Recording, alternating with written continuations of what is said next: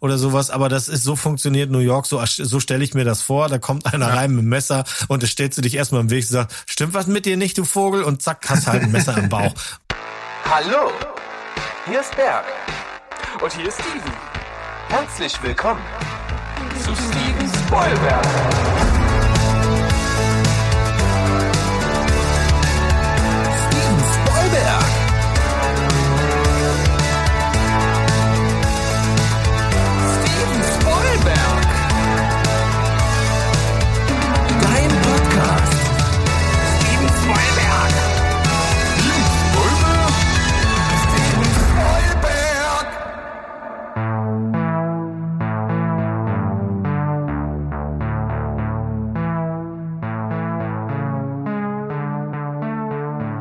Welt versinkt im Chaos. Erst ist Sonne, dann ist Hagel, dann ist Schnee, dann ist Regen, dann ist wieder Sonne.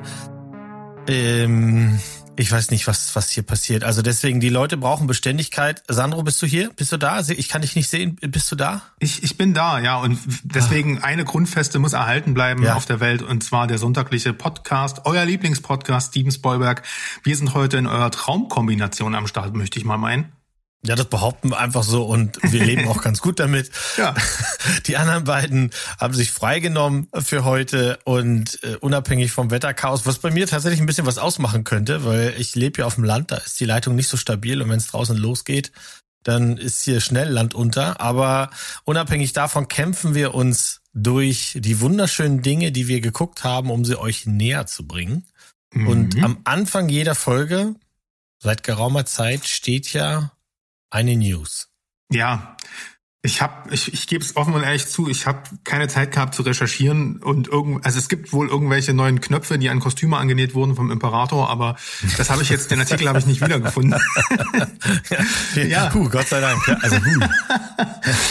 aber ich habe, ne, weil du jetzt schon übers Kämpfen redest, ne, jemand, der aktuell im Kino wie ein Besessener kämpft, ist ja einer meiner aktuellen Lieblingsschauspieler, Jonathan Majors. Und der hat jetzt wohl privat auch ein bisschen zu weit, zu viel gekämpft. Mhm. Ähm, denn uns hat da kürzlich eine News erreicht, dass er ähm, ja der häuslichen Gewalt bezichtigt wird. Und zwar soll er wohl seine 30-jährige Frau oder Freundin, ich weiß es gerade nicht, ich bin nicht so drin im Gossip, aber Variety hat's berichtet, ähm, gewirkt haben. So, mhm. das war der Fall gestern. Und das erste, was wir uns schon ausgetauscht haben, ist, hallo, wir brauchen einen neuen Kang. da wird bei Marvel direkt ein Krisenmeeting einberufen worden sein. Ich meine, wenn du James Gunn nach ein paar ähm, zehn Jahre alten Twitter-Post raushaust, ist das hier eigentlich schon, also da, hier wird sogar die Familie gekündigt, glaube ich. Ja, ja. Aber es ist, es ist schwierig, weil die die Sachlage ist nicht so ganz klar. Genau, ich habe dasselbe, genau. ich hab dasselbe gelesen wie du. Äh, Domestic Abuse gegen seine Freundin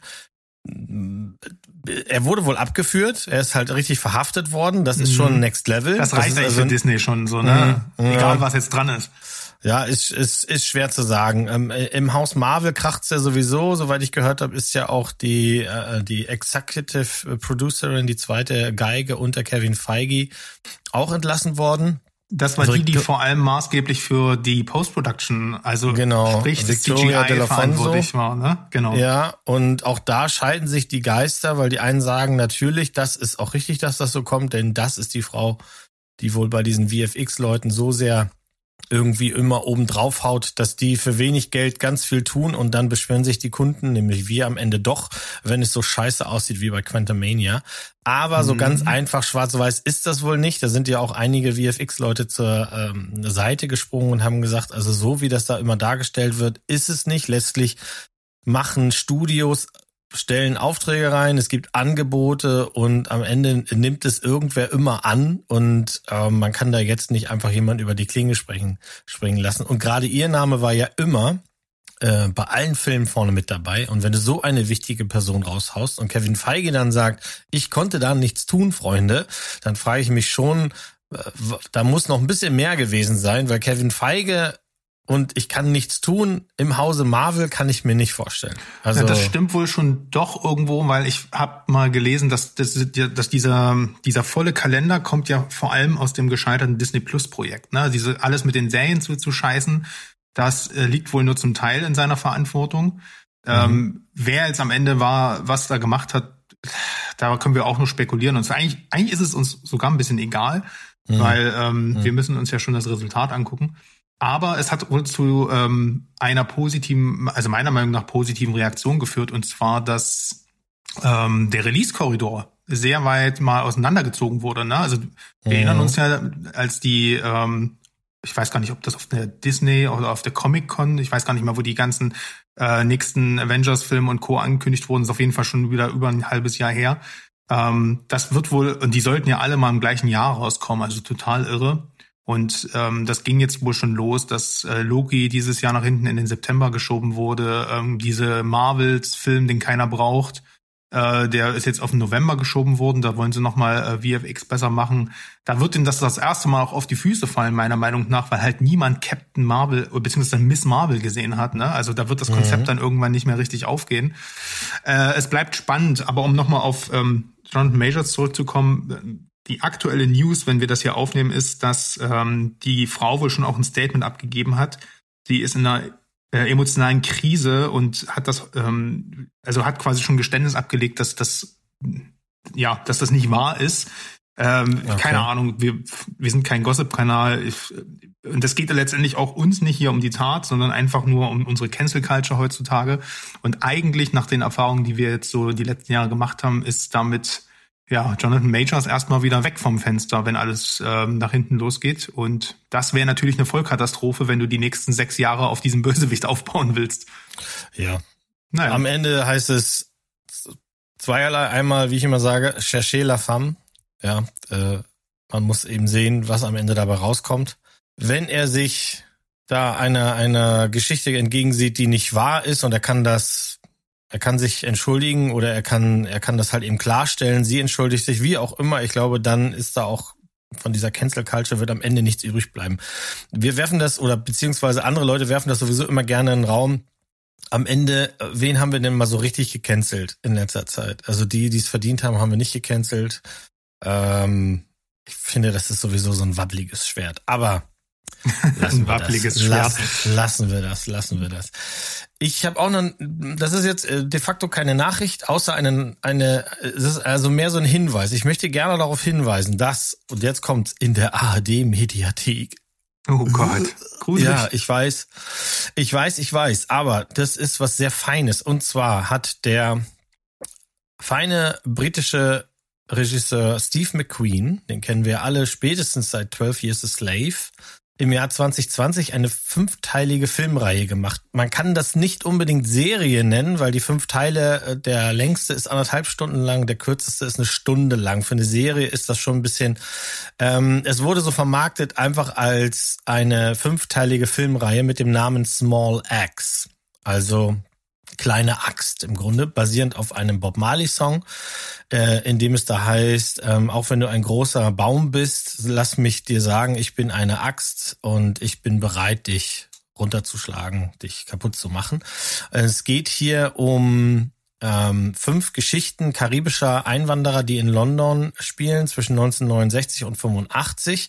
Die sind bis auf einen Teil alle äh, ähm, historischen Ereignissen beziehungsweise das sind rea reale Biografien und der erste Teil Mangrove, den habe ich heute gesehen. Auch ich, ich wurde auch darauf aufmerksam gemacht in einem anderen Podcast. Ja, die gibt's. Äh, und deswegen dachte ich, ich habe heute Zeit, ich gucke mir den an und Mangrove ist der erste Film und das ist schon ein richtiges Brett. Also wer sich mit dieser Thematik, so wie unser Freund Berg, der da jetzt nicht so, der wird jetzt nicht sofort loslaufen und das gucken. Also äh, die die die der Kampf der schwarzen Bevölkerung gegen Polizeigewalt, auch gegen Polizeiwillkür etc. Das ist jetzt nicht unbedingt sein Steckenpferd, das hat er uns ja schon mehrfach gesagt, aber ähm, ähm, ich finde sowas immer sehr, sehr spannend. Ich finde das auch immer, gerade wenn es also wirklich auf realen Ereignissen basiert, sehr, sehr äh, äh interessant und will auch wissen, was ist danach passiert etc. Ich lege euch diese Filmreihe ans Herz, weil die ist nur noch bis zum 17.04. in der ARD. Die ist ursprünglich mal von Amazon Prime ähm, und der, also erst war liest es bei der BBC, dann war es bei Amazon Prime, jetzt ist es in der ARD Mediathek. Ob es dann zu Prime zurückkommt, weiß ich nicht, aber es wäre schade, wenn diese fünf Filme, die auch alle hochgradig besetzt sind, äh, John Boyega, äh, Boyega spielt auch in einem Teil mit, äh, Letitia Wright, ähm, dann die ne, die Schwester von von Black Panther in einer sehr sehr sehr guten und sehr sehr starken Rolle. Also wer sich für das Thema generell interessiert, genau. Nee, das ist die das nee, ist nee, die das Freundin. ist die andere. Ja, ja, genau. Letitia ähm, Wright, ja. Hm. Wer sich also für diese Themen generell erwärmen kann, das spielt alles im, im wie gesagt, im, im Umsturz England, möchte ich es mal nennen. Der äh, äh, eile schleunigst da zur ARD-Mediathek und schau sich das an. Ähm, es gibt bei dieser Serie glücklicherweise kein Problem mit der Menüführung der ARD, weil das wird sehr groß an, angeworben. Das heißt, man muss nur einen Knopf drücken, weil wir wissen ja alle, wer in der ARD-Mediathek was sucht, der sucht auch morgen noch. Ähm, ich lege euch die alle ans Herz die IMDb-Bewertungen sind alle durchweg sehr, sehr gut. Also Mangrove hat, äh, hat eine glatte 8, die anderen liegen alle bei 7,6, 7,7. Ähm, schauspielerisch ganz weit vorne und ich glaube, das ist auf jeden Fall mal ein Blick wert. Ich dachte, das erzähle ich mal, weil der Film ist noch zu frisch, als dass ich den jetzt gleich rezensiere. Aber wenn ich die durch habe, die Serie, wird es auf jeden Fall nochmal kommen. Ja, davon habe ich schon gehört. Jetzt müsste ich mich nur noch mal in die Mediathek wagen. Ich habe das mal probiert und bin gescheitert.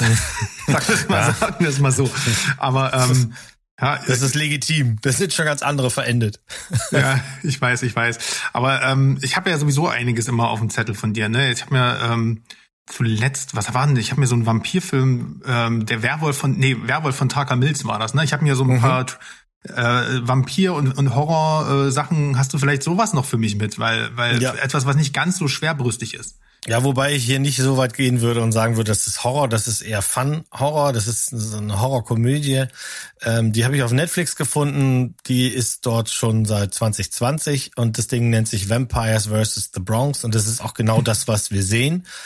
Die Vampire haben hier wieder so eine Art Renfield, der Immobilien kauft in der Bronx und äh, dann immer so nutzlose Läden da reinbringt, die die halt quasi, äh, ne, wir kennen das auch aus aus anderen großen Städten, wo halt wirklich ganze Stadtteile dann umformuliert werden soll um sie attraktiver zu machen für, für andere Leute. Und hier passiert das auch. Äh, es geht hier darum, dass ein, eine kleine Bodega, bei der so eine, eine Handvoll äh, junger Kids ähm, immer abhängen, die soll halt abgerissen werden. Und sie wollen sich dagegen wehren. Und bei ihren Recherchen merken die halt, irgendwas geht hier nicht mit rechten Dingen zu, denn irgendwie sind hier Vampire am Start. Das ist genauso albern, wie es auch wirklich witzig ist, weil wenn Vampire auf die Homeboys treffen und dann in der Stadt gejagt werden, dann macht es halt einfach viel Spaß. Spaß. Wir sehen hier Method Man, das ist jetzt äh, äh, auch sehr witzig in einer kleinen Rolle als Father Jackson.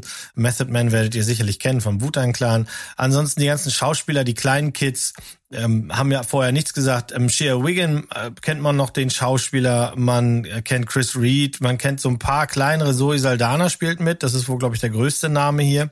Mhm. Und die ganze Geschichte ist von Os Rodriguez.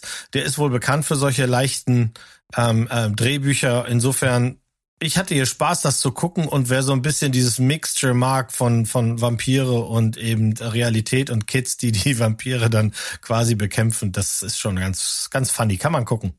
Ja, alright. Na, da habe ich jetzt wenigstens auch was für den Bereich aus der Watchlist. Schön. Na, ich bin ja auch immer ganz fleißig, das abzuarbeiten. Ne? Ich habe, du hast mir ja ähm, in einer der schönsten Rezensionen der letzten Folgen Extraordinary ans Herz gelegt. Mm. Und ich habe dann gesagt, äh, das wird direkt angemacht und genau an dem gleichen Abend ist es geflimmert. Also für, für alle, die es nicht gehört haben, noch mal ganz kurz, es ist eine britische ähm, Coming-of-Age-Superhelden-Serie. Auf Disney Plus kann man die schauen. Und da geht's um die ja 25-jährige Londonerin Jen, die lebt mit ja mit noch zwei Leuten in einer WG, beziehungsweise dann ja dann drei, kriegen ja noch äh, fälligen Besuch. Und ähm, die leben in einer Welt, wo es alltäglich ist, dass die Leute so roundabout 18 Jahre eine Superkraft bekommen. Und sie ist halt 25 und hat noch keine und ist da so ein bisschen außen vor und äh, versucht sich da halt in dem, ja, versucht da halt im Leben irgendwie klarzukommen. Ähm, und der Wunsch nach der Superkraft hindert sie halt so ein bisschen daran, vorwärts zu kommen. Sie guckt dann auch immer sehr, sehr ähm, eifersüchtig auf ihre Schwester, die natürlich gleich mit 18 eine mega geile Superkraft bekommt. Und ähm, generell ist das Familienverhältnis nicht ganz so geil. Ähm, und auch in der WG kriselt so ein bisschen. Ne? Der Freund von ihrer WG-Mitbewohnerin ist halt so ein Typ, der die Zeit zurückdrängen kann und äh, tut das auch meistens da, nur dafür nutzen, um peinliche Momente irgendwie rückgängig zu machen. Der versucht ja ein, ein Superheldenteam zusammenzustellen. Das geht alles vollkommen in die Hose. Und dann gibt's noch, wie gesagt, diesen ähm, diese mysteriöse Katze namens Gislord, die eines Tages vor der Tür steht. ich habe dann, mhm. du hattest ja gesagt, ich werde dann irgendwann wissen, warum er so heißt und der Moment war nicht schlecht.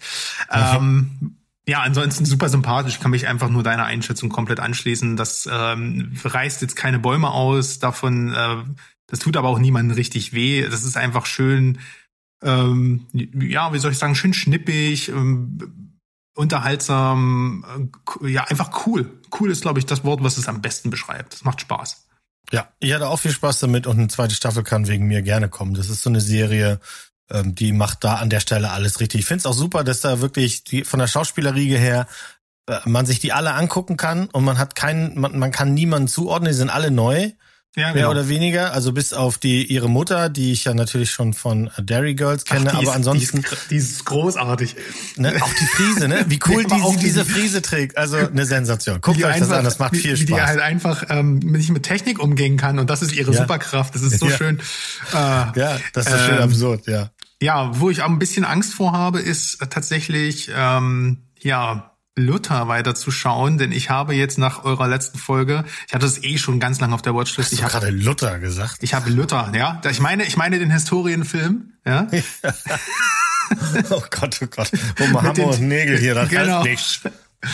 Ja, Luther, ähm, ähm, sorry. Da hatte der Deutschleistungskurs wieder gekickt. Ähm, mhm.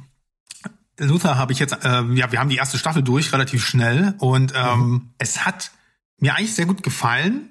Aber ich glaube, ich bin nicht ganz so begeistert wie ihr. Das liegt vor allem aber wahrscheinlich daran, dass ich es halt jetzt erst gesehen habe und es ist halt eine TV-Produktion und mich stört eigentlich fast nur die Inszenierung und dass es halt relativ beschränkt ist, ne, vom Setting und äh, immer wenn jemand ausrastet, merkst du halt, die Kameraleute, äh, also Idris Elba schlägt eine Tür ein und du denkst dir so, Alter, der Typ tritt gerade eine Tür ein und das sieht einfach im Schnitt so schlecht aus, so furchtbar. Also da sind halt Leute, die können einfach ihr Handwerk nicht so gut. Das ist das, was mich so ein bisschen stört an der Serie und dadurch werden halt auch so ein paar ähm, ähm, Momente, die ein bisschen düsterer sein sollen und davon gibt es tatsächlich einige, das hat mir gut gefallen, aber die wirken dann so ein bisschen cringy, so Tatortmäßig. Ähm, mhm. Ja, also deswegen, aber das, ich kann das schon in dem Kontext verstehen. Ich weiß auch, dass die, das Production Value nicht so groß ist, aber wenn ich jetzt weiß, worauf das Ganze hinsteuert und dass mir dann irgendwann noch, ne, ähm, dass ich dann zwar irgendwann meine Inszenierung bekomme, aber dafür gegen Gollums Föhnfrisur eintauschen muss, da weiß ich noch nicht so richtig, ne, ähm, ob nee, mir dieser nee. Weg, ob ich diesen Weg äh, komplett beschreiten werde oder nicht. Aber mir hat, wie gesagt, jetzt die erste Staffel ganz gut gefallen. Äh, wenn ich Punkte geben würde, wäre ich da bei so einer 775 und so, aber gibt's für mich persönlich noch Luft nach oben. Aber es macht Spaß, wir gucken weiter. Ja, mach das mal unbedingt, weil die, die werden besser in sich.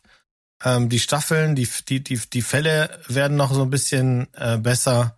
Und naja, ob du den Schluss dann am Ende dir antust, ich glaube, das wirst du machen, alleine, weil du sehen willst, was, was da passiert. Ähm, ich verstehe schon, was du meinst mit der ersten Staffel, dass es zum Teil so ein bisschen äh, solche Momente und Shots gibt, die da nicht so richtig hingehören und nicht so richtig geil aussehen. Aber man muss denen trotzdem zugestehen, dass die da einfach Dinge machen, die die sonst in Serien eher nicht so der, der, der typische Fall sind. Und ich finde halt einfach diese ganze Gesch Geschichte auch um Alice und sowas, ich finde das schon sehr, sehr spannend. Ich hoffe, dass sich das kriegt. Ähm, äh, mein persönlicher Favorit ist da tatsächlich Staffel 2. Ähm, die fand ich einfach fand ich irgendwie noch spannender. Die fand ich irgendwie äh, ähm, von den Geschichten her noch ein bisschen besser. Ja, bleib mal dran. Mach ich.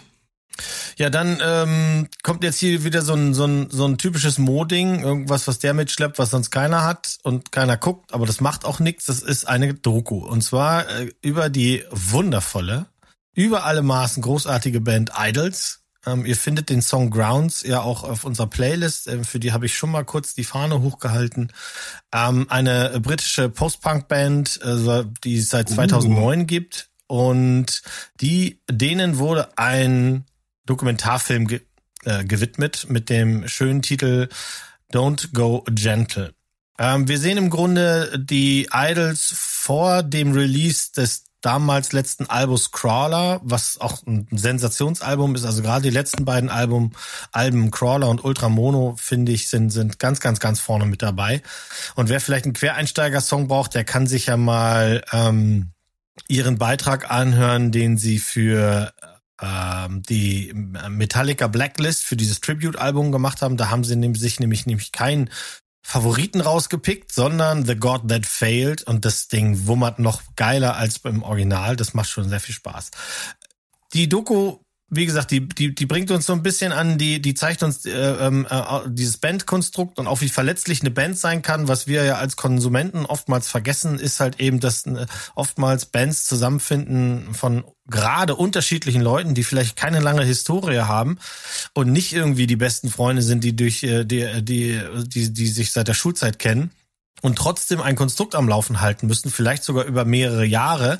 Und wenn sie dann auch noch erfolgreich werden, was das mit Leuten macht, ähm, das hat man ja auch schon mal der ein oder anderen ähm, Serie und in der einen oder anderen Dokumentation gesehen und hier gibt es das auch.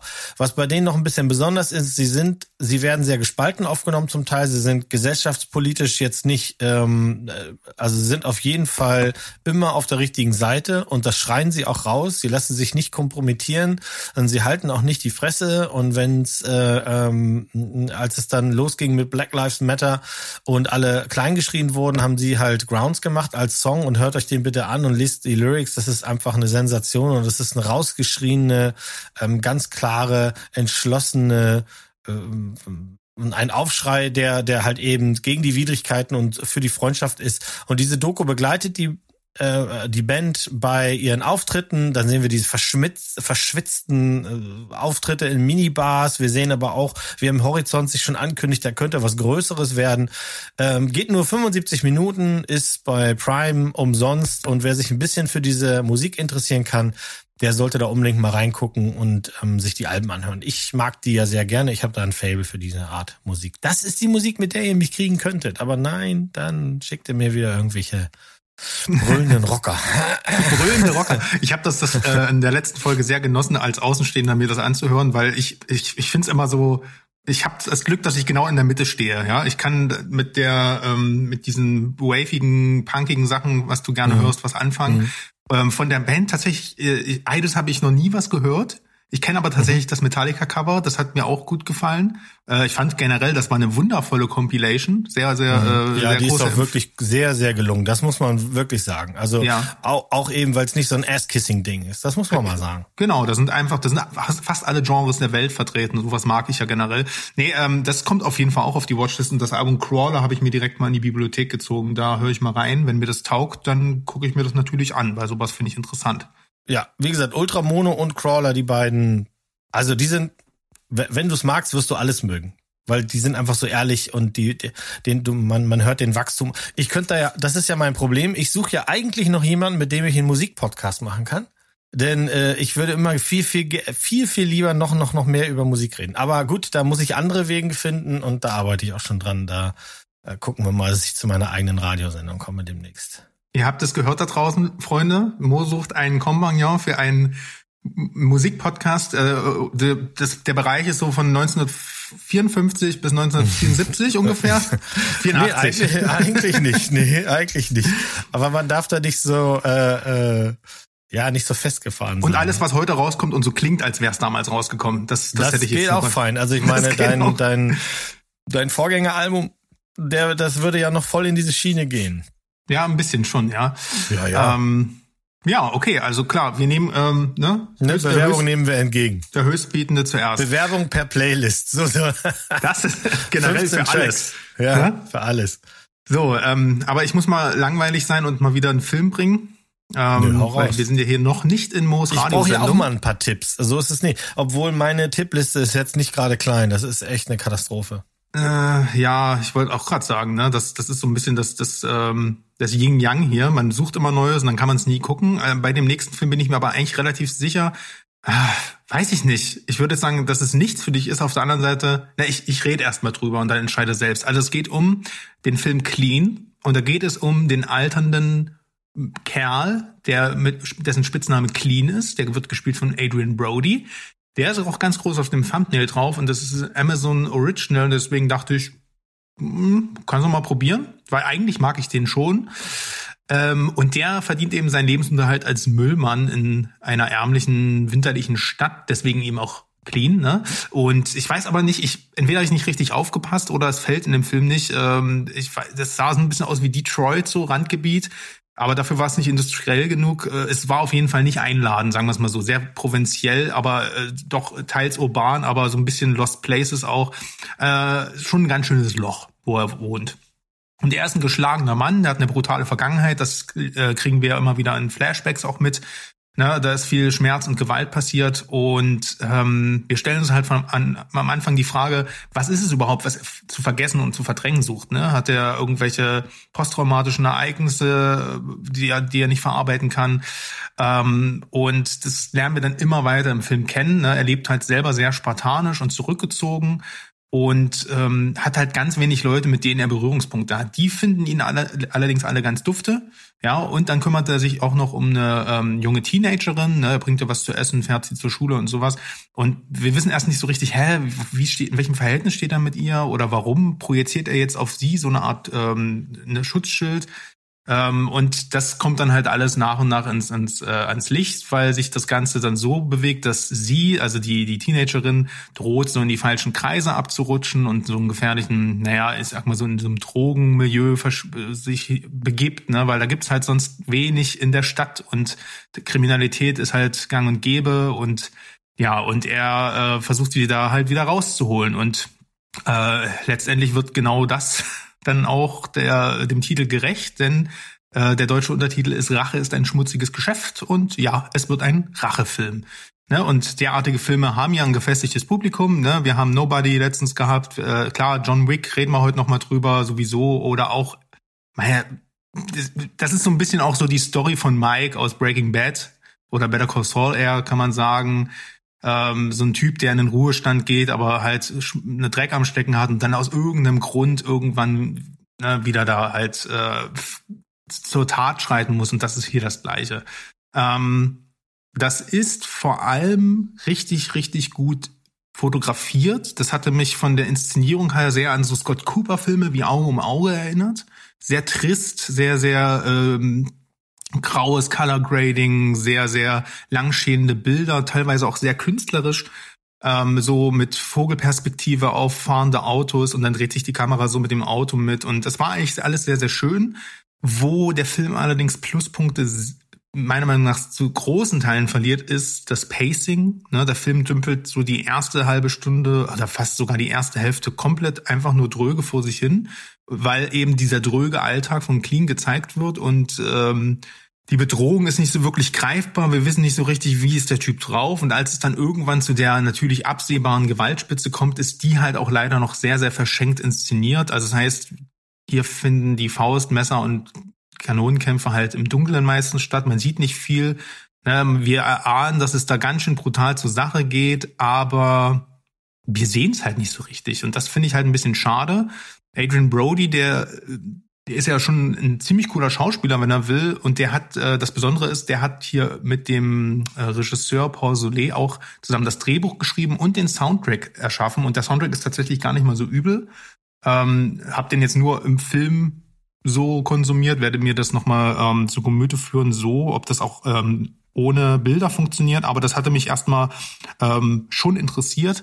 Und am Strich ist es aber ein ziemlich generischer Rache-Thriller ähm, ein halbwegs solider Actionfilm, aber halt mit sehr altbekannten Motiven, eine abgehalfterter Anti-Held. Die Action ist ziemlich daneben. Was ich halt cool finde, ist, dass er halt doch hier und da mal wirklich einen Schritt weiter geht von der, von der Gewaltspitze, als das muss. Dadurch wirkt das Ganze schon sehr, sehr äh, nihilistisch und wie gesagt, er ist halt wundervoll fotografiert, finde ich. Ähm, und das könnte ein Punkt sein, wo zum Beispiel jemand wie Berg sagt, ach doch, gucke ich doch mal rein. Ähm, aber insgesamt kann ich jetzt nicht wirklich einen Daumen nach oben geben. Schade. Wäre mehr drin gewesen. Ja, das Thumbnail habe ich gesehen, aber das ist, bis mich ein Adrian Brody-Film mal wieder so richtig killt, ne? Also, weiß ich nicht. Und ähm, du machst es jetzt nicht. Nee, nee, nee, erstmal nicht. Lassen wir mal den Berg gucken, wenn er dazu hat. Ich, im, ich habe hier auch noch so einen Film, der viel verspricht und nichts davon hält. Und das hier ist wirklich so 1A Markenbeschiss. Also hier heißt ein Film nach einem großen Buch. ähm, zumindest in der Szene. Und zwar handelt es sich um nicht keinen geringeren als Tom Clancy mit dem und, und der Film heißt Tom Clancy's Gnadenlos oder im Original hieß er Without Remorse. Äh, das Ding ist jetzt seit 21 auf Amazon und äh, ist mit unserem Liebling Michael B. Jordan in der Hauptrolle auch gut besetzt. Also dachte ich mir, ja, warum nicht? Ne? Ich äh, habe das Buch gelesen, ich fand das sehr gut und dann dachte ich mir, daraus kann man doch einen soliden Thriller machen. Und was machen sie? Scheiße. Fernsehscheiße. Das hier hat leider überhaupt nichts mit dem Buch zu tun. Und äh, das ist insofern ganz tragisch, weil das eigentlich die Origin-Story ist von einem der beliebtesten Charaktere im ganzen John Clancy-Universum. Und äh, statt das Buch einfach zu verfilmen, haben sie eine komplett andere Geschichte drumherum geschnitten. Ähm, eine, die du schon tausendmal gehört hast, ein Elitesoldat deckt eine internationale Verschwörung auf, weil sie vorher, ne, er ist der Wahrheit zu nahe gekommen, also wird, wird seine schwangere Frau gekillt, das ist schon eine üble Nummer, aber ui, bitte, ja. Ähm, und ähm, er macht sich dann natürlich auf, rauszufinden, was ist hier los. Er kriegt dann auch Hilfe von allen möglichen Seiten, CIA-Agenten, andere Soldaten, ähm, die Kumpels, die er anrufen kann, die für jeden Kampf zu haben sind.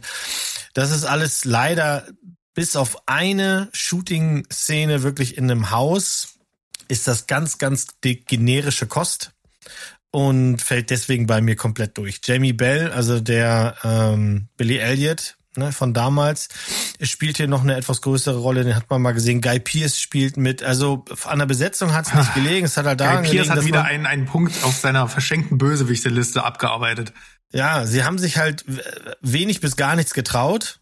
Wer alleine wegen Michael B. Jordan mal reingucken will, der wird sicherlich nicht enttäuscht. Das ist schon, das kann man mal gucken. Das ist so ein, Freitagabend Hirnausfilm. Wie gesagt, die Action-Szenen, wenn sie da sind, sind auch gut.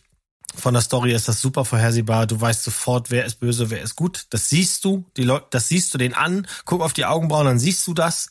ähm, ähm, davon mal abgesehen, das ist so ein Ding. Ich, ich, ich will mir jetzt anfangen mit so einer neuen Skala, weil der Berg ja auch immer man wird ja immer so ein bisschen in diese Bedrohung gebracht mit den Noten. Ich gebe keine Noten mehr, aber was ich ja mal sagen kann, ist also entweder ist es ein, es ist ein Hit, es ist äh, eine Gurke oder es ist okay. Und das Ding ist okay. Aber mhm. okay auf dem Level, dass ich das auch nicht nochmal sehen muss. Was eigentlich schade ist, Drehbuch ist von Taylor Sheridan und dass der besser kann, das wissen wir. Also der, was der abliefert normalerweise äh, an, an Drehbüchern, äh, ist, ist, ich meine, unter anderem Yellowstone, aber halt eben auch Mayor of Easttown und ähm, ja, Hell or High Water, Wind River, Sicario. Sicario ja. Er kann, er kann richtig gut und das hier ist eher so Mittelkost. Könnt ihr hm. auschecken, kostet ja nichts, ist auf Prime, Tom Clancy ist gnadenlos.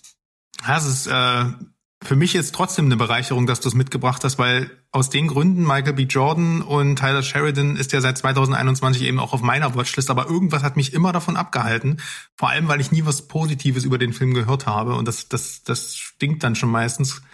Ähm, ja, weiß jetzt nicht, ob das jetzt, jetzt er, er wird nicht runterfliegen, aber er rutscht auch nicht nach vorne. Ne? Nee. Bei Berg wäre das jetzt was für ein Lostopf, mal schauen einfach. Ähm, ja. Ja, ja, du, ähnlich ist es bei mir auch gewesen, weil ich, ich stehe halt immer wieder, Freitagabend stehen wir da und Paula sagt, ich würde gerne einen Actionfilm sehen, Hirn aus. Und irgendwann geht dir die Munition aus. ich habe mir jetzt extra eine Liste gemacht mit ähm, Action-Hirn-Aus-Film, frühe äh, Werke und alte Werke und die gehen wir jetzt einfach ab. Und da war der drauf und dann ist das gut. Okay, ähm, ein Regisseur, der oftmals falsch, äh, falsch vermarktet wird, indem seine Filme nämlich auch wie Action-Hirnausfilme daherkommen, ist ja Nicholas Winding Refn. Ne, damals äh, sind sehr, sehr viele Leute in das nächste Fast and Furious in Drive gerannt und waren leider wahrscheinlich sehr verstört, was sie da gesehen haben. Ja, das ist, ist so, ja. und nicht, nicht wirklich anders war das wohl damals bei dem Film Fear X. Das ist der letzte Film auf der Liste, ähm, auf meiner Pile of Shame-Liste der Filme von Nicholas Winding Refn, einer meiner absoluten Lieblingsregisseure, ähm, die, den ich jetzt äh, nachgeholt habe. Also der, jetzt habe ich seine Filmografie komplett und äh, auch komplett da und es ist super interessant, das in das Schaffen von ihm einzuordnen, weil das war nach Pusher, der damals für absolute Furore sorgte. Ich hatte auch letztens mit Merkmal über den Film gesprochen. Ähm, und Bleeder, den er danach noch mit, äh, mit Mats Mikkelsen gemacht hat, war 4X im Deutschen im Angesicht der Angst. war das der dritte Film äh, und das war auch der erste ähm, ja, Schlenker nach Hollywood. Ne? Die Einspielergebnisse von VX waren leider so miserabel, dass Reffens Produktionsfirma bankrott ging, direkt mit dem ersten Hollywood-Film. Und trotz des ähm, ja relativ einstimmigen Kritik, der Film sei äh, sein schlechtestes Werk, gilt er aber unter, ja, gilt dann, der hat auch eine kleine Rehabilitation erfahren, weil mittlerweile gilt er schon als, als wegweisend für den Stil, den er halt damals noch nicht so richtig verstanden hat und später perfektioniert hat. Ähm, und mittlerweile gilt er sogar in vielen, so gerade in diesen, diesen DVD, äh, hier Mindfuck-Kreisen gilt er auch als kleiner Geheimtipp. Und ich muss sagen, er ist beides so ein bisschen. Äh, die Ausgangssituation ist recht simpel und ja, umso verlockender für einen frei interpretierbaren Thriller. Es geht nämlich um den Wachmann Harry, gespielt von John Turturro. Super Rolle von ihm. Ähm, schön zurücknehmendes Schauspiel. Und der ist Wachmann in einer Mall, bei dem seine Frau offenbar beiläufig ähm, in der Tiefgarage erschossen wurde. Also er ist quasi fast dabei gewesen und konnte nichts dagegen tun, obwohl er sein Job ist. Und auch die Polizei kann Harry nichts über die ähm, Gründe ihres Todes sagen, weshalb er sich dann halt aufmacht, ne, die ganzen Videobänder ähm, mit furchtbarer Qualität mit nach Hause zu nehmen und eins äh, und, und eins nach dem anderen zu zu sezieren, ob er irgendwelche Hinweise findet. Und das Ganze führt ihn dann ne, ähm, auf irgendeine Spur langsam nach Montana. Dann beginnt ein sehr atmosphärischer Trip und ähm, es ist wie gesagt absolut kein eine Paula Pick hier, also es gibt keine Action der Film, äh, ich habe, ich habe eine ähm, Remaster DVD bei Medimobs äh, ähm, ähm, bestellt. Da steht erstmal groß John Turturro, bekannt aus Transformers 1 bis 3 drauf. Super. Oh Mann. Ich gesagt, da hat er sich oh bestimmt auch gefreut. Oh ähm, der Film ist purer David Lynch. Und das meine ich jetzt tatsächlich positiv. Also der wird mhm. ab der Hälfte so, so Lost Highway mäßig. Ähm, und das halt gepaart mit diesen Neonbildern und ähm, es ist eines der unbefriedigsten Enden aller Zeiten. Das muss man, dessen muss man sich bewusst sein. Aber das ist halt dieser Effekt bei Nicholas Winning Reffen. Du denkst dir so, ach du dumme Scheiße, das war's jetzt. Und dann lässt du das Ding zehn Minuten sacken, trinkst einen Wutkaffee und dann denkst du dir so, fuck, das, Alter, ich muss das nochmal gucken. Das ist ja der total, das ist ja der totale Mindfuck. Und ich habe den tatsächlich auch dann noch ein zweites Mal äh, gesehen. Nicht komplett, ich habe nur noch mal die zweite Hälfte angeschaut. Mit, und das ist das Schöne an, ähm, an den ähm, Heimkino-Editionen von Reffen, der hat immer ein, äh, ein Directors, ähm, wie, wie nennt man das? Ähm, Titel, Untertitel. Also ähm, mhm. er bespricht den Film, während er läuft. Und das mhm. finde ich super aufschlussreich. Er, er, verrät nicht zu so viel, aber es hat gereicht, um den Film so von absolute Katastrophe und ah, oh, das ist ja geil mhm. äh, bei mir zu bringen. Und deswegen, hey, also wer auf Lost Highway steht, der hat mich schwer dran erinnert. Er ist nicht ganz so inszenatorisch krass, ähm, aber kann ruhig mal einen Blick riskieren. 4X ist tatsächlich ein cooler, ein richtig cooler, düsterer Film. John Turturro ist super in der Rolle. Und äh, ja, wer sich in die Abgründe der Menschheit begeben will, ist hier auf jeden Fall gut dabei. Ja, ich habe ja ein gespaltenes Verhältnis zu dem Herrn. Äh, dieses äh, Style over Matter und so ist so ein Ding. Ich mochte Drive, aber jetzt auch, ich halte das nicht für ein Sensationsding. Ähm, das, was du gerade gesagt hast, habe ich ja auch in der Kritik gelesen und das macht ihn tatsächlich wieder interessant. Da schreibt nämlich jemand, hm, die Leute sind immer schnell dabei, einen Film zu verdammen, weil er nichts Neues auf uns präsentiert und so. Und dieser Film versucht gar nicht was Neues zu erzählen, sondern versucht einen Weg zu finden, etwas zu erzählen und leiht dabei äh, äh, leiht sich Ideen bei den Besten, bei Kubrick und Lynch. Also insofern, mhm. das ist ja dann fair. Vielleicht ist das, wird das ja der erste, den ich wirklich, wirklich mag. Das kann ja auch sein. Ja. Ich kann auf jeden Fall empfehlen, man muss halt nur wissen, auf was, auf was man sich einlässt. Mhm. Ja. Ja, dasselbe äh, kann ich euch euch sagen zu Chris Rock Selective Outrage. Das äh, Netflix-Special, das ich jetzt hier einfach mal reinwerfe, ist weder ein Film noch eine Serie, aber es ist halt in jeder Timeline und es wird ja in dieser mache, sich mache ja, also in dieser sich ausgedachten Top Ten Liste sicherlich bei vielen Leuten irgendwie vorne aufploppen. Deswegen habe ich es mir mal angeguckt. Das ist ein bisschen länger als eine Stunde und es zeigt uns einen alternden Chris Rock, der, der es nochmal wissen will, dass das Ding so gehypt war, ähm, war ja klar, weil das wird der erste Platz sein, wo er über den Will Slap redet. Das war den Leuten klar und darauf haben sie gewartet und er macht das sehr geschickt. Das tut er nämlich, aber er tut das exakt in den letzten fünf Minuten dieses Specials und dann schmeißt er mm. das Mikro auf den Boden und dann geht er. Und für ihn ist es damit erledigt. Ähm, ich ich kenne all seine Specials. Also äh, zwei davon sind, also das ist nicht richtig. Eins davon ist noch auf Netflix. Das gibt es in zwei Fassungen, nämlich einmal Uncut und Cut. Fallt da nicht drauf rein. Das sind, es ist dasselbe Special. Es hat unterschiedliche Namen. Das ist ein bisschen unfair. Ähm, und dann gibt's halt dieses, aber er, ich, ich kenne noch ältere Shows von ihm und ich muss sagen, das hier war okay. Das ist nicht sein Bestes, das ist auf jeden Fall auch nicht sein Schlechtestes. Ich habe ein paar Mal sehr herzhaft gelacht. In der Mitte bin ich komplett weggedöst, weil in der äh, in der Mitte geht es um äh, Nigger, deine Frau macht dies, ja, äh, Pimp, du musst deiner Frau dies kaufen, das kaufen. Also das sind so Witze, so paartherapeutische Promo-Witze irgendwie, die fand ich, da fand ich nichts witzig, gar nichts. Also das, da ist nicht einer gelandet. Ähm, er sagt manchmal, er ist für etwas und dann rantet er dagegen.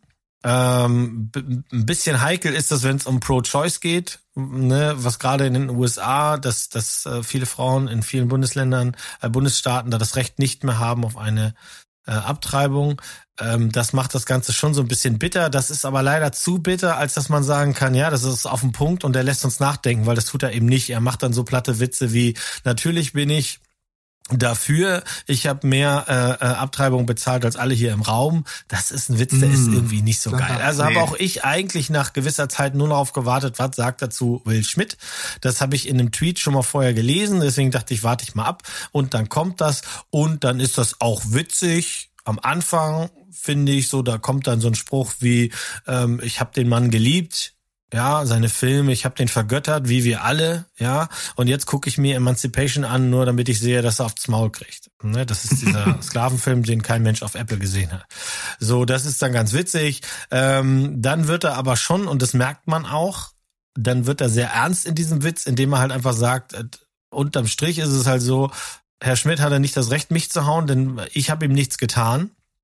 Die Person, die ihm was getan hat, ist seine Frau, die kann er nicht verprügeln.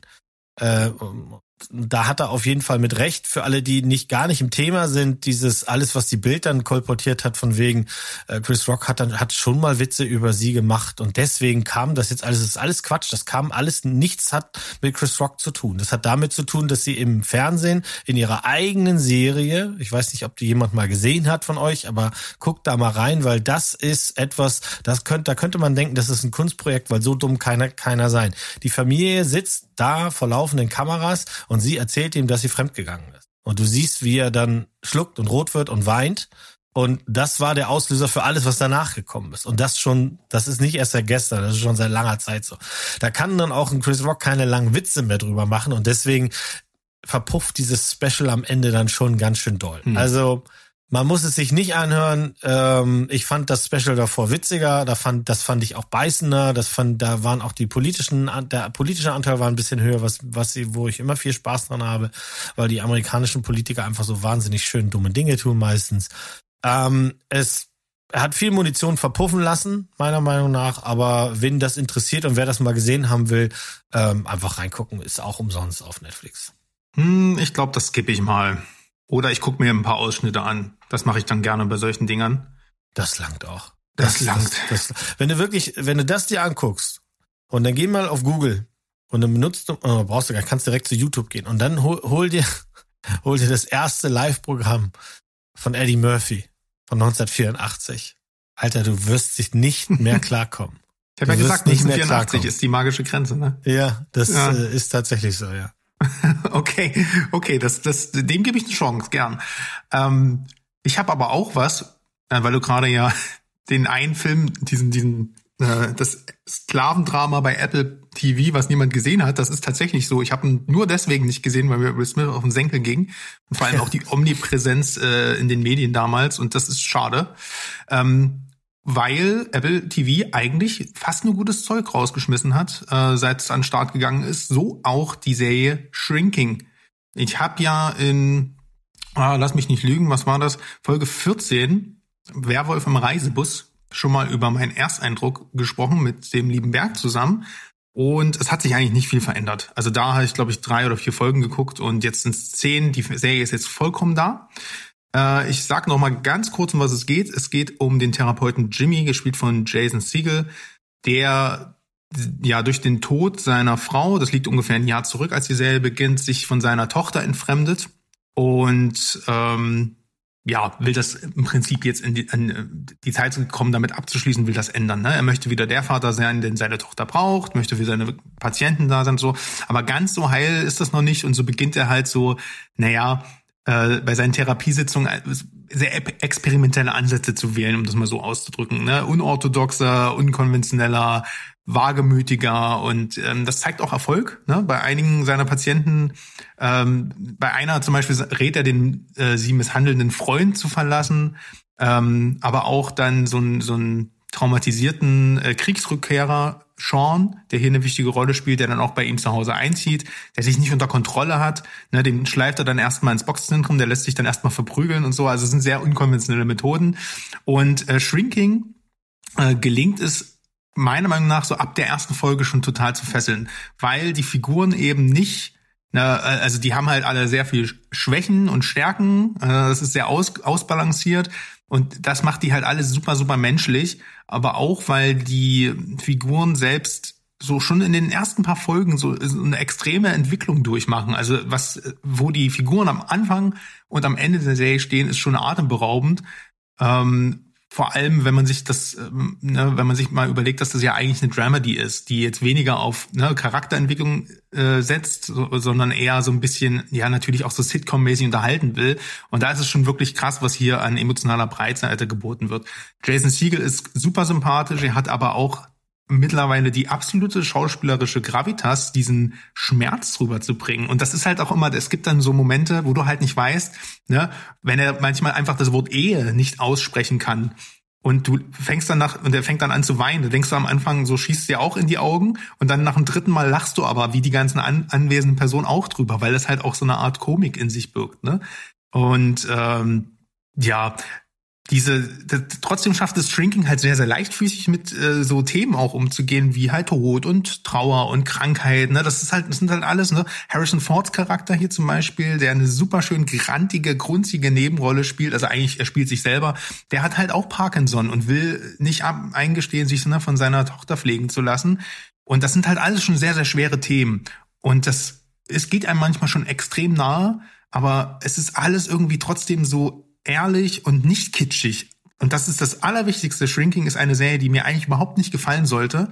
Aber es sind halt die Macher von Ted Lasso. Ne, Brad Goldstein hat das hier ähm, quasi als äh, Producer und äh, ich glaube auch Drehbuchautor größtenteils mit äh, zu verantworten. Und du merkst, das ist so warmherzig und so nicht kitschig, äh, aber trotzdem real und es, es geht dir ans Herz und keine Ahnung. Also ich, es hat mich, ich habe nach jeder Folge gedacht, ich will einfach nur weiterschauen. Und das Einzige, was ich jetzt der Serie vielleicht, was man vielleicht negativ anlassen könnte, sind, dass ein paar Nebenfiguren dann doch sehr schablonmäßig sind. Ne? Es gibt halt so diesen, diese, ähm, dieses Nach Stalker, äh, Nachbarin, ne, die sich die ganze Zeit um seine Tochter dann kümmert und nicht los akzeptieren kann, dass sie kein Kind mehr im Haus hat. So, und dann, dann gibt's halt den, äh, die, diesen besten schwulen Freund, der auch einfach nur klischee-schwul daherkommt, ne? aber der, trotzdem ist der halt cool. Und ähm, ja, das da, da muss man sich so ein bisschen abfinden. Ich finde, das hätte man ein bisschen, ähm, ja, wie soll ich das sagen, da hätte man ein bisschen mehr Varianz reinbringen können. Aber im Großen und Ganzen eine wirklich warmherzige Dramedy, die im Grunde zwar nichts Neues erzählt, aber auf ihre Art und Weise und mit diesem Ted Lasso-Vibe plus diesen ganzen Therapiethemen, ne, der Auseinandersetzung mit der Psyche, hat es mir also tatsächlich noch, noch mehr also noch besser gefallen als Ted Lasso. Weil bei Ted Lasso ich immer raus bin, wenn es um Fußball geht. Damit kann ich dann natürlich auch mit mhm. Ted Lasso selber bonden, aber das, das ist hier nicht da. Ähm, das ist, glaube ich, aber auch einfach so, wo hast, wo fühlst du dich im Setting mehr zu Hause? Und das ist bei mir bei Shrinking mehr so, plus Harrison Ford, den ich halt wirklich goldig in der Serie finde. Ähm, deswegen, hey, wenn ihr irgendwie Ted Lasso mögt, und ich weiß, du magst es sehr, dann guckt dir Shrinking an. Das ist wirklich eine geile Serie. Na gut, jetzt machst du natürlich wieder genau das. Ich hatte es eigentlich schon abgeschrieben für mich, weil ich habe ein sehr super gespaltenes Verhältnis zu Shrinks in allen ihren Formen. Ähm, und, und tu mich dann auch wirklich schwer damit, das in Filmen oder Serien irgendwie gut zu finden. Mhm. Und habe auch Kritiken gehört, die ein bisschen auf äh, Jason Siegel rumgehackt haben und vor allem auch auf seine Methodik rumgehackt haben, weil sie das doch, die, die, also die anderen waren zum Beispiel der Meinung, das vereinfacht doch sehr negativ das Bild des, ähm, des, äh, des Therapeuten. Also quasi das spielt genau up, up my alley. Also es ist genau ja, das, was ich sage, wenn wenn du ja, also jeder, der einen Therapeuten braucht, soll da gerne hingehen. Ich weiß, für mich würde es nicht funktionieren.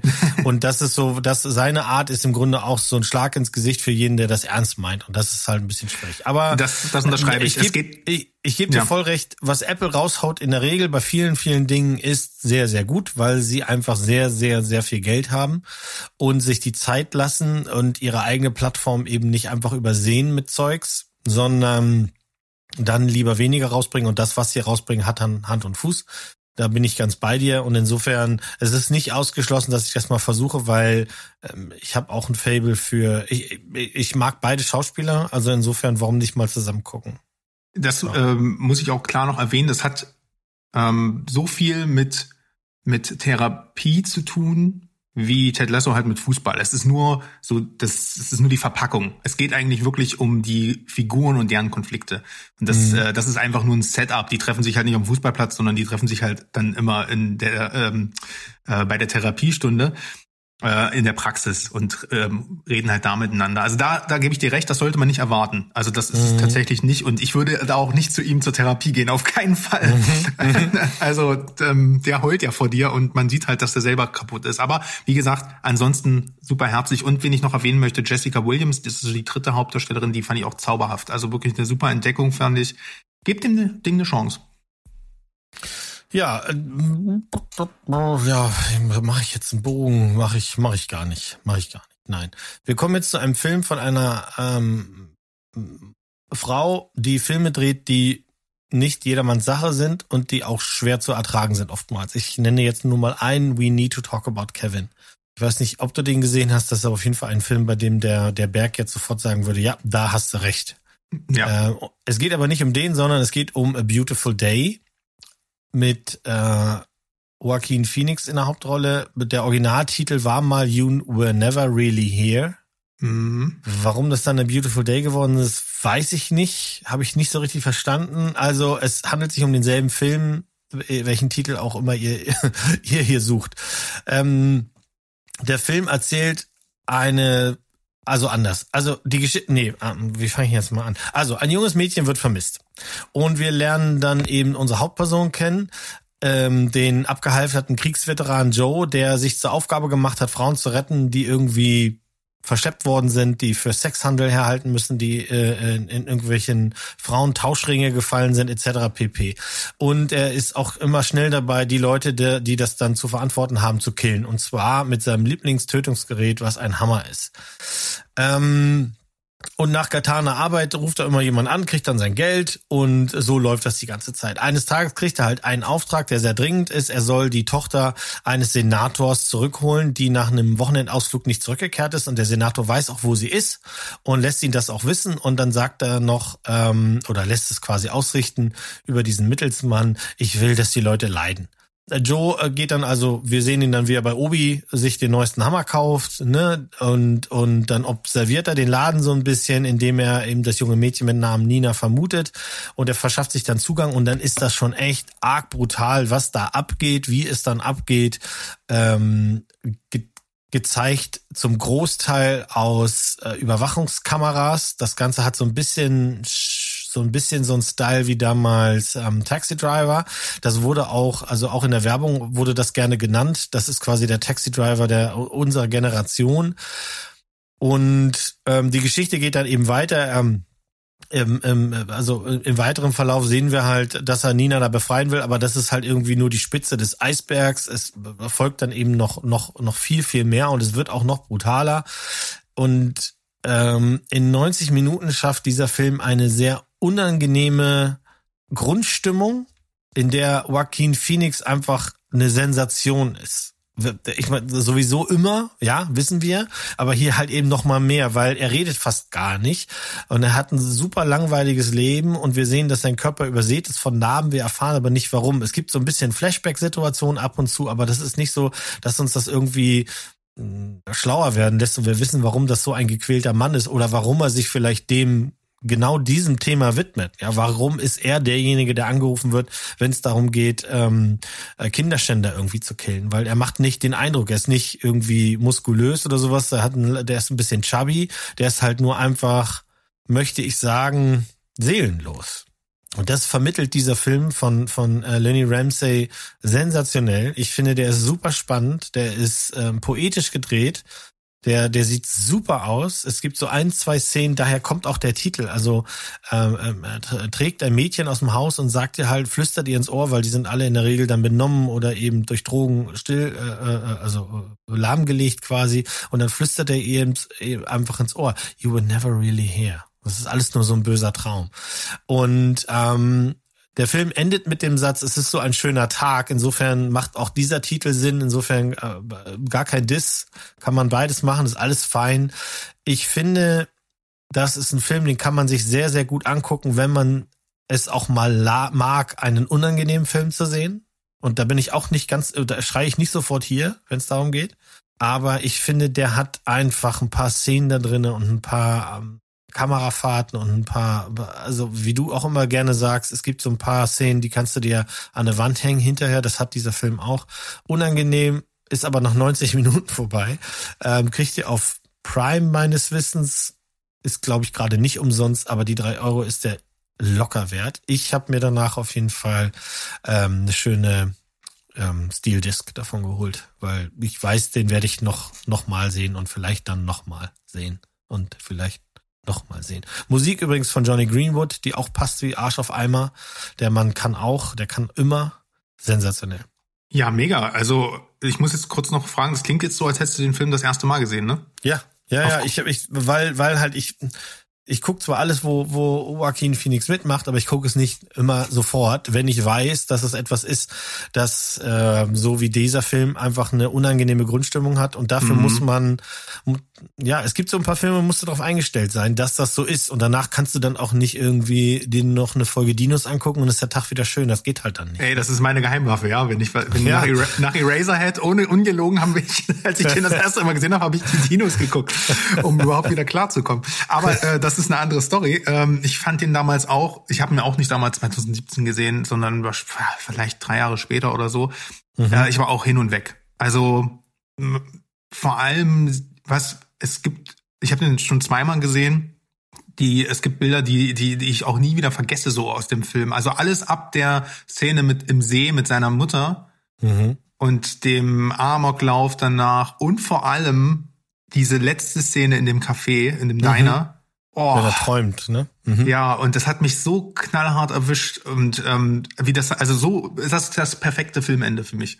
Mhm. Ähm, verstörend, hoffnungsvoll zugleich, ähm, total gegen jede Konvention und abrupt. Irgendwie, also du bist einfach nur sprachlos danach. Also ich bin, ähm, ich finde, das ist ein auch richtig großes Ding und wie du schon sagst, Joaquin Phoenix ist mega in dem Film, weil er eben weil es eben nicht irgendwann diesen Ausbruch gibt, wo alles erklärt wird, sondern der bleibt halt ein Mysterium, aber ohne hochstilisiert zu werden.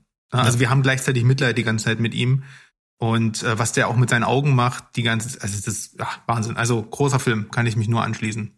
Ähm, aber bleiben wir doch mal bei den. Ja, ja, ja. Jetzt, bei Mord und Totschlag. Da musst ja. du, da darfst du nicht so viel spoilern, aber du musst ihn mir schmackhaft machen, weil ich habe ihn angefangen und dann habe ich ihn wieder ausgemacht, weil ich denke, ach ja, der läuft ja nicht weg, der ist ja jetzt dabei bei Disney. Und im Vorfeld dachte ich, das ist eine Serie. Ich habe, ne, du weißt ja, ich versuche ja. mich von Tra Trailern fernzuhalten, aber ich mag auch ähm, Kira Knightley und ich mag ja solche äh, True Crime Verfilmungen. Und jetzt erzählst du uns mal was vom Boston Strangler bitte und mach's mir schmackhaft und mach's mir nicht kaputt. Ah, wenn du das kaputt machen musst, dann machst du aber richtig. Ja, nee, das ist eigentlich krass. Ich dachte eigentlich, ähm, dass du mir jetzt eine Anekdote erzählst über den Film von 1968, der Frauenmörder von Boston, weil das wurde ja alles schon mal verfilmt, damals mit Tony Curtis in der Hauptrolle. Mhm. Aber offensichtlich, mhm. ne, weil ich, ich erinnere ich mich gesehen. noch, Hast du nicht gesehen. Ich erinnere mich mhm. noch damals, wie du mir gesagt hast, ey, Nightmare Alley gab's doch ein Original von 1930. Hast du das nicht auf dem Schirm? Ich so, ja, nee, sorry. Aber das, also da, das, das erzähle ich auch gerne nochmal. Das war halt wirklich tatsächlich Zufall, weil ich gesehen habe, wer, wer den macht. Wir haben ja einfach von Nightmare Alley alle uns ganz, ganz viel versprochen. Ich habe es nicht bekommen, das aber wusste ich ja vorher nicht. Was ich aber wusste, war, dass, äh, was es, dass es eben diesen Film schon gab, und den habe ich dann einfach angesehen, weil der ja. ist immer noch umsonst bei YouTube zu sehen und der steht dem anderen Film auch nichts nach. Der ist nicht ganz so schön und sowas. Aber hier nicht, nee, Boston Strangler habe ich nicht gesehen. Ich war auch damals noch gar nicht in dieser Killer-Crime-Szene irgendwie unterwegs und ich gucke da ja auch nicht alles, so ist es ja nicht. Also 68 warst du noch nicht in der Killer-Crime-Szene unterwegs? Nee, da bin nee. ich auch, nee, nee, nee 68 war ich noch Quark im Regal. Naja, auf jeden Fall, ähm, der 68er-Film ist wohl, ja, wie für damals üblich, halt eine Detective Story.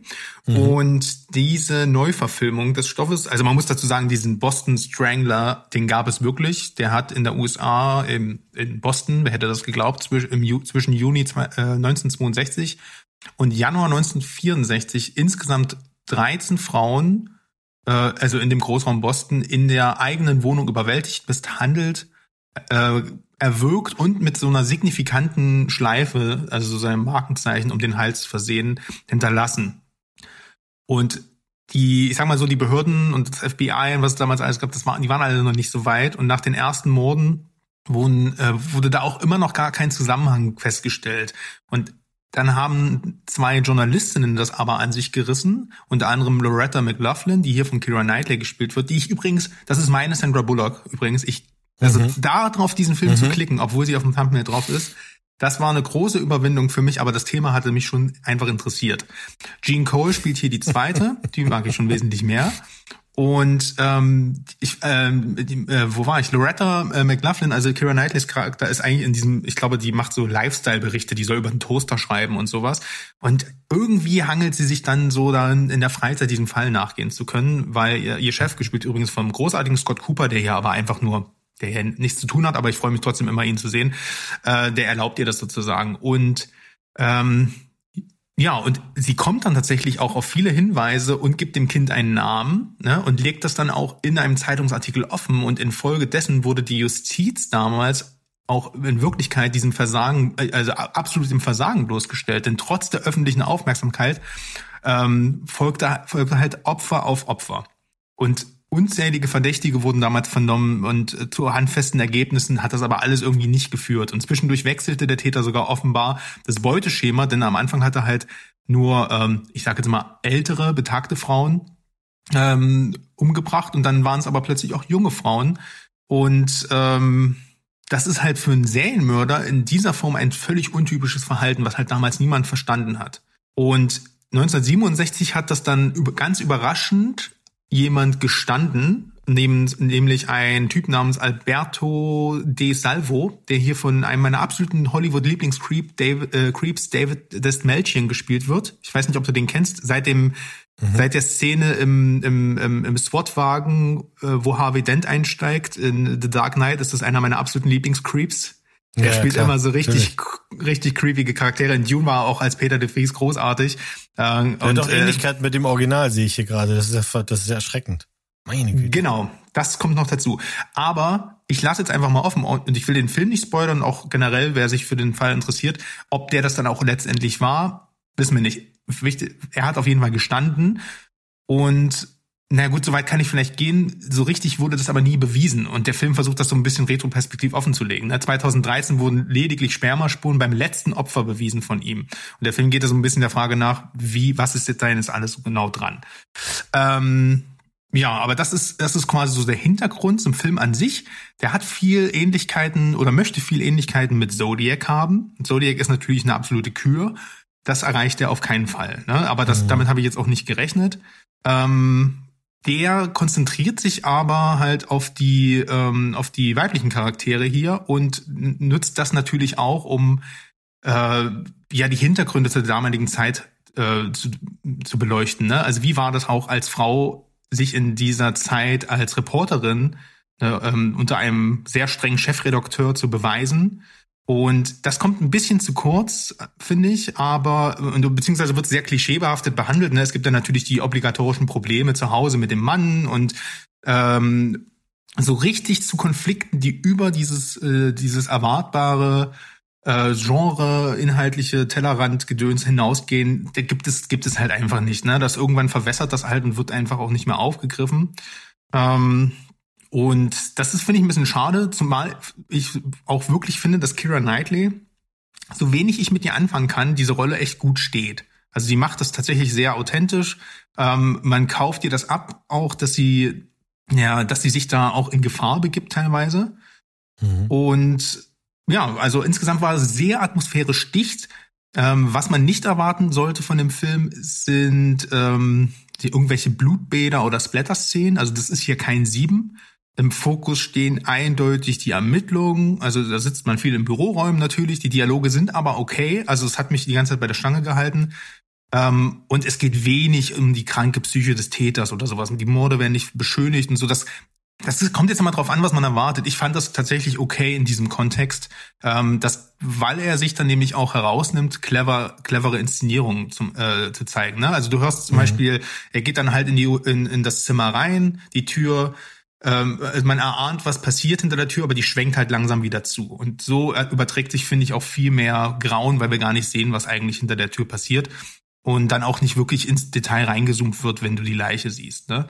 Ähm, insgesamt äh, finde ich, dass der Film gut unterhalten hat. Ich finde die, ich finde das auch sehr, ne, weil ich ja schon einige, einige Fincher ähm, Vergleiche rangezogen habe. Klar, bei dem Genre irgendwie irgendwie logisch. Er ist auch, hat sich auch das Color Grading von David Fincher ausgeliehen. Da trifft man bei mir sowieso immer ins Schwarze. Die Kameraführung ist auch ähnlich ästhetisch. Und die Schauspielleistungen sind durchweg gut. Die Gewichtung ist für mich manchmal ein bisschen falsch, weil er sich dann doch, er springt dann halt in der Zeit und versucht das Ganze irgendwie investigativ zu zeigen. So versucht es eine Art Spotlight zu sein. Aber dafür fehlt ihm fehlen, fehlen wie soll ich sagen, fehlen dann auch so, auch so die Milestones in der Ermittlung selber. Weil am Ende läuft das Ganze auf etwas hinaus, was ich halt sehr gut finde. Es hat, der Film hat ein Ende, was halt sehr nihilistisch, sehr düster ist und sehr, sehr wenig Hoffnung, ähm, sage ich mal, äh, bietet und einen eher wieder so ein bisschen ähm, das das, die Schattenseiten der Menschheit ähm, zu verstehen gibt. Und das finde ich persönlich sehr gut, aber es ist auf der anderen Seite auch nicht wirklich befriedigend. Also wie gesagt, na, es ist immer so bei True Crime, ähm, es ist ein bisschen, es ist, die Wahrheit wird sich für so eine Narrative zurechtgebogen an den richtigen Stellen, äh, wo es dann hätte spannender sein können, passiert dann aber irgendwie dann doch zu wenig.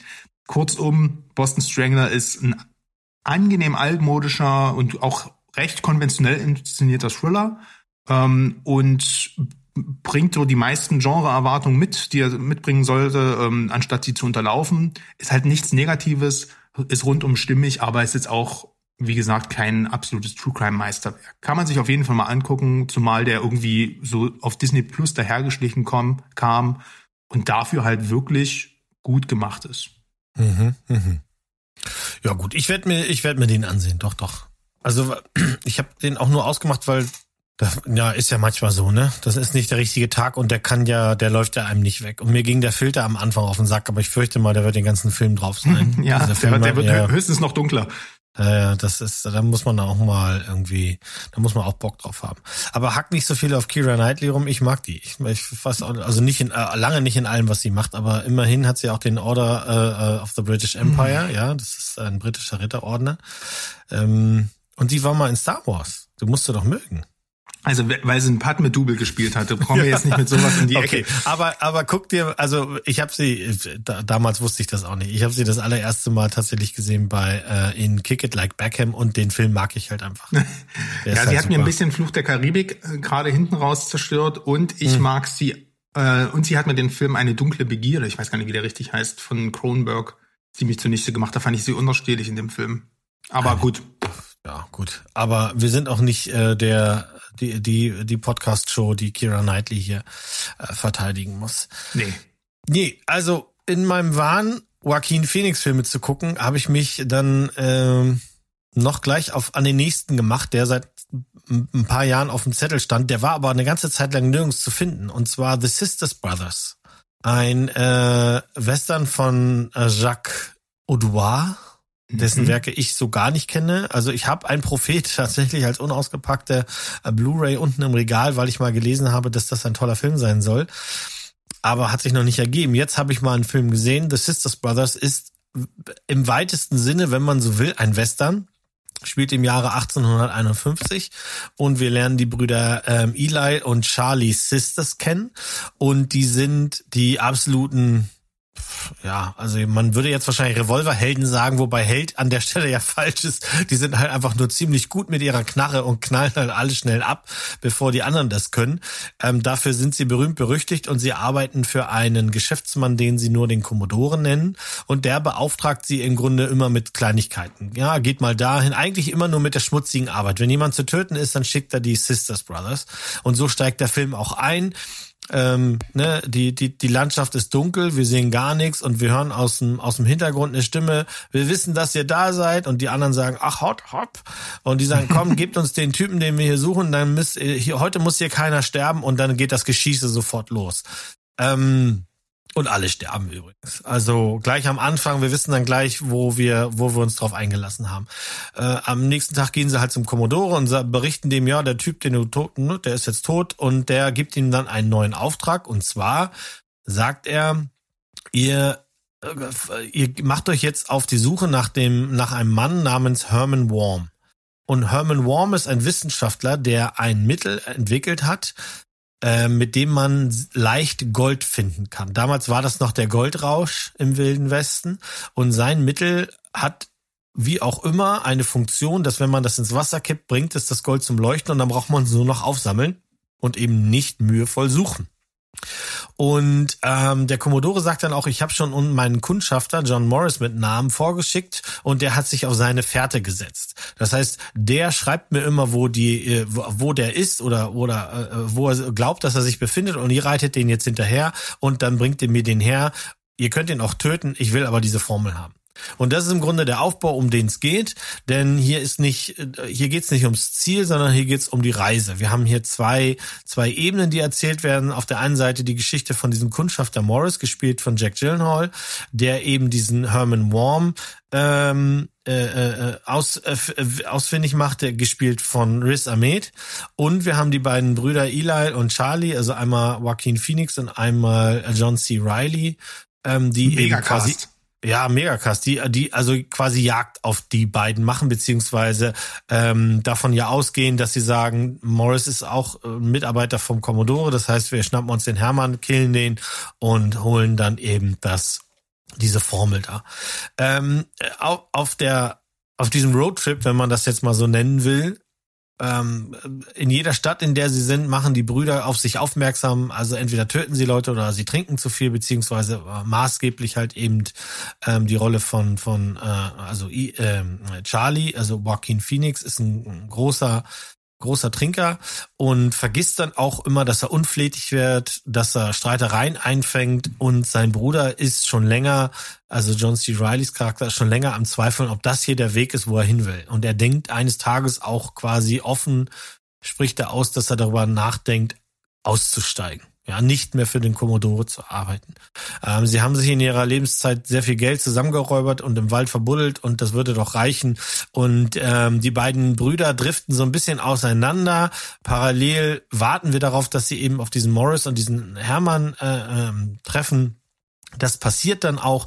Also es ist kein actiongeladener Film, aber dafür dafür von den Dialogen her sehr, sehr gut. Ist ein bisschen nihilistisch, möchte ich mal fast sagen. Hat viel Atmosphäre. Also wenn die reiten oder wenn wir da die, die Landschaften sehen, dann ist das, ist das wirklich schön. Und, und vor allem finde ich diese Schussszenen habe ich in einem Western noch nie so gut und, und glaubhaft gesehen. Also hier knallen die Knarren richtig. Und, und es kommt Feuer dabei raus. Und es ist nicht dieses saubere Schießen, wie wir es aus anderen Western von gestern kennen oder sowas, sondern hier macht das Licht und hier macht das Dreck und hier schleudert es links und rechts noch irgendwas raus und so. Und ähm, äh, auf dem Weg dahin äh, äh, treffen die Brüder natürlich noch auf andere Parteien, die irgendwie was haben munkeln hören und es den schwerer machen wollen. Es gibt jede Menge Kämpfe, es gibt jede Menge blutige Auseinandersetzungen. Was es nicht gibt in diesem Western ist eben gut und böse. Hier ist jeder moralisch entweder schon verkommen oder grau und auf dem Weg dahin. Denn keiner hat hier, hier hat keiner irgendwie eine Agenda, dass er was Gutes tun will. Ähm, das führt auch zu einem, zu einem Climax, der, der absolut passend ist und der schonungslos ist und ich weiß gar nicht genau, warum ich den nicht früher schon irgendwie versucht habe zu sehen. Jetzt weiß ich auf jeden Fall, dass das ein sehr, sehr guter Film ist. Also mir hat er sehr, sehr gut gefallen. Ist mal eine andere Herangehensweise und John C. Riley in seiner Rolle, also neben allen anderen, und auch neben Joaquin Phoenix ähm, macht das sehr, sehr gut. Ich, ich, ich kenne den maßgeblich aus Comedies. Aber hier spielt er auch diesen nachdenklichen äh, Typen, der im Grunde seines Herzens aber trotzdem auch nichts anderes ist als ein Killer. Ähm, das, das macht er super. Und ich kann den nur sehr empfehlen. Den gibt's auch auf Prime und der kostet gerade nüscht. Also nicht. Wenn nicht jetzt, wann dann? Das war auch der Grund, warum ich, ne, jetzt kam er plötzlich, ich hatte den schon seit Ewigkeit auf meiner Watchlist, jetzt war er da, dann habe ich gesagt, jetzt gucken zweimal Joaquin Phoenix in einer Woche, das kann ja nicht schlecht sein. Nee, das ist super. Ey, Wahnsinn. Also ich habe von dem Film schon viel gehört, hab den, äh, ich habe mich jetzt erst durch deine Review wieder erinnert, was das für ein grandioser Cast ist. Deswegen habe ich wahrscheinlich von dem Film gehört.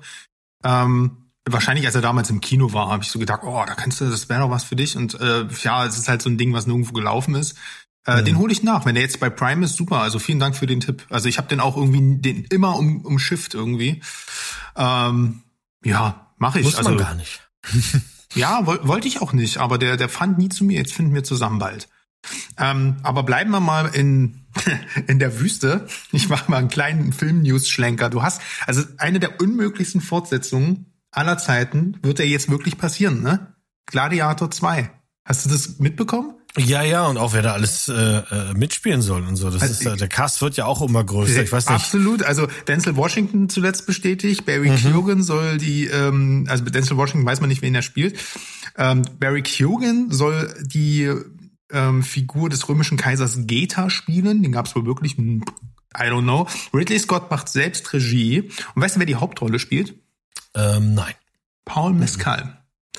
Ah und ja, alles klar. Mhm. Der mhm. schlüpft Dann in die Hauptrolle des erwachsenen Lucius. Das ist ja wohl damals der Sohn von Joaquin Phoenix und Connie Nielsen gewesen. Boah, hier werden Brücken geschlagen, Alter. Ähm, und wer fragt ihr euch jetzt wahrscheinlich, wer ist Paul Mescal? Keine Ahnung. Dann abonniert ihr wahrscheinlich nicht, so wie Berg und ich, den äh, Instagram-Kanal A24 Movies Art Galerie, wo ihr mit Fanart-Postern von, äh, wie sagte er das, von dem Film After Sun zugeschissen werdet. Yeah, und das yeah, ist auch yeah. immer noch so. Und bei After Sun macht es vielleicht Klick, denn Paul Mescal war für seine Hauptrolle in dem Film After Sun bei, äh, als bester Hauptdarsteller nominiert und alle so, was zur Hölle ist denn After Sun? Und der Liebe, ich kann schon wieder, muss schon wieder ein Shoutout an den lieben Kai, also den Cine Dude, bitte diesen Kanal abonnieren. Ähm, der hat mich nämlich äh, rausgeben, weil der hat mich nämlich darauf aufmerksam gemacht, ey, habt ihr schon äh, Aftersun geschaut? Ich so, haben wir alle auf dem Zettel, aber der ist jetzt schon draußen, kommt der nicht noch ins Kino? Ich bin ja völlig verwirrt. Und nee, der hat recht, den kannst du äh, dir bei Mubi also es gibt so einen Amazon-Channel, Mubi, den kann man mhm. abonnieren und dann wieder deabonnieren. Da habe ich mir den jetzt kostenlos reinziehen können und ansonsten kostet er vier Euro, kannst du dir jetzt schon kaufen. Keine Ahnung, warum der plötzlich online ist. Den gibt's auch ähm, im O-Ton und auch äh, deutsch synchronisiert. Also mhm. für alle was dabei. Deswegen habe ich das jetzt halt einfach mal gemacht. So, weiß nicht, ob das im Nachhinein gut ist, dass ich das gemacht habe. ähm, und das liegt überhaupt nicht an der Qualität des Films. Aber es, ähm, ist seit langem mal wieder ein Film, der einen so richtig zerstört. Und du kriegst das gar nicht mit, wie er dich zerstört, weil er irgendwie die ganze Zeit mega äh, belanglos wirkt. Ich versuche das mal zu erklären. Das ist ein Filmdrama von Charlotte Wells und wir waren ja erst schon bei talentierten ähm, schottischen Filmregisseurinnen und das ist die nächste, das ist nämlich ihr Regiedebüt. Und ähm, da geht es darum, dass sich eine erwachsene Frau rückblickend an einen Urlaub mit ihrem Vater erinnert. Sie war damals elf und er war, glaube ich, 30, den sie mit ihm verbracht hat. Und an was sie sich hier erinnert, ist ein gemeinsamer Urlaub in einem türkischen, äh, so einem Ferienresort. Äh, ist halt dann mitten in den 90s. Ähm, deswegen haben wir, wird uns hier auch mal Macarena um die Ohren geballert. Oh Mann, da gibt's ein paar Flashbacks. ähm, das ist alles nicht sonderlich luxuriös dort, aber auch nicht schäbig. Ne? Und ähm, das wird teilweise so durch einen Camcorder erzählt, dieser Film. das ist sehr abschreckend, in diesen Film reinzukommen. Ich hatte direkt Inland Empire äh, Horror. Ähm, ne, ihr kennt diese, diese Digitalkameras aus den frühen 2000ern, End 90ern und boah, ähm, so sieht das teilweise in dem Film aus. Aber nicht nur, ne, das, das bessert sich dann, ähm, weil wir immer na natürlich durch diese Sequenzen daran in, äh, erinnert werden, dass sich die ältere Sophie das jetzt anschaut. Und die Tage vergehen so ganz ereignislos und dann sieht man hier mal ein paar Begegnungen mit anderen Touristen. Tagsüber ist da, ne, sind sie am Strand, dann gibt's so einen kleinen Amüsierpark mit so Fahrgeschäften und einen Billardtisch. Ähm, und abends isst man im Restaurant, gibt's ein bisschen ne, Karaoke oder man tanzt halt zu trashiger 90s-Mucke in der Disse. Und das ist, wie gesagt, alles gar nichts Besonderes. Und deswegen habe ich mich auch bis zur Hälfte des Films so gefragt, was geht's hier eigentlich? Also es ist nicht so sonderlich langweilig, aber es ist halt so absolut ereignisarm. Es ist wirklich, als würde man sich so ein Urlaubsvideo anschauen. Und aber es gibt immer wieder so ein paar Details im Film, die man erst so versucht zu ignorieren, weil man sie nicht ganz greifen kann. Ähm, und die auch durch das Schauspiel halt immer mehr, also vor allem von Mescal, ähm, sich so nuanciert entfaltet, was da eigentlich so zwischen Vater und Tochter abgeht. Ne?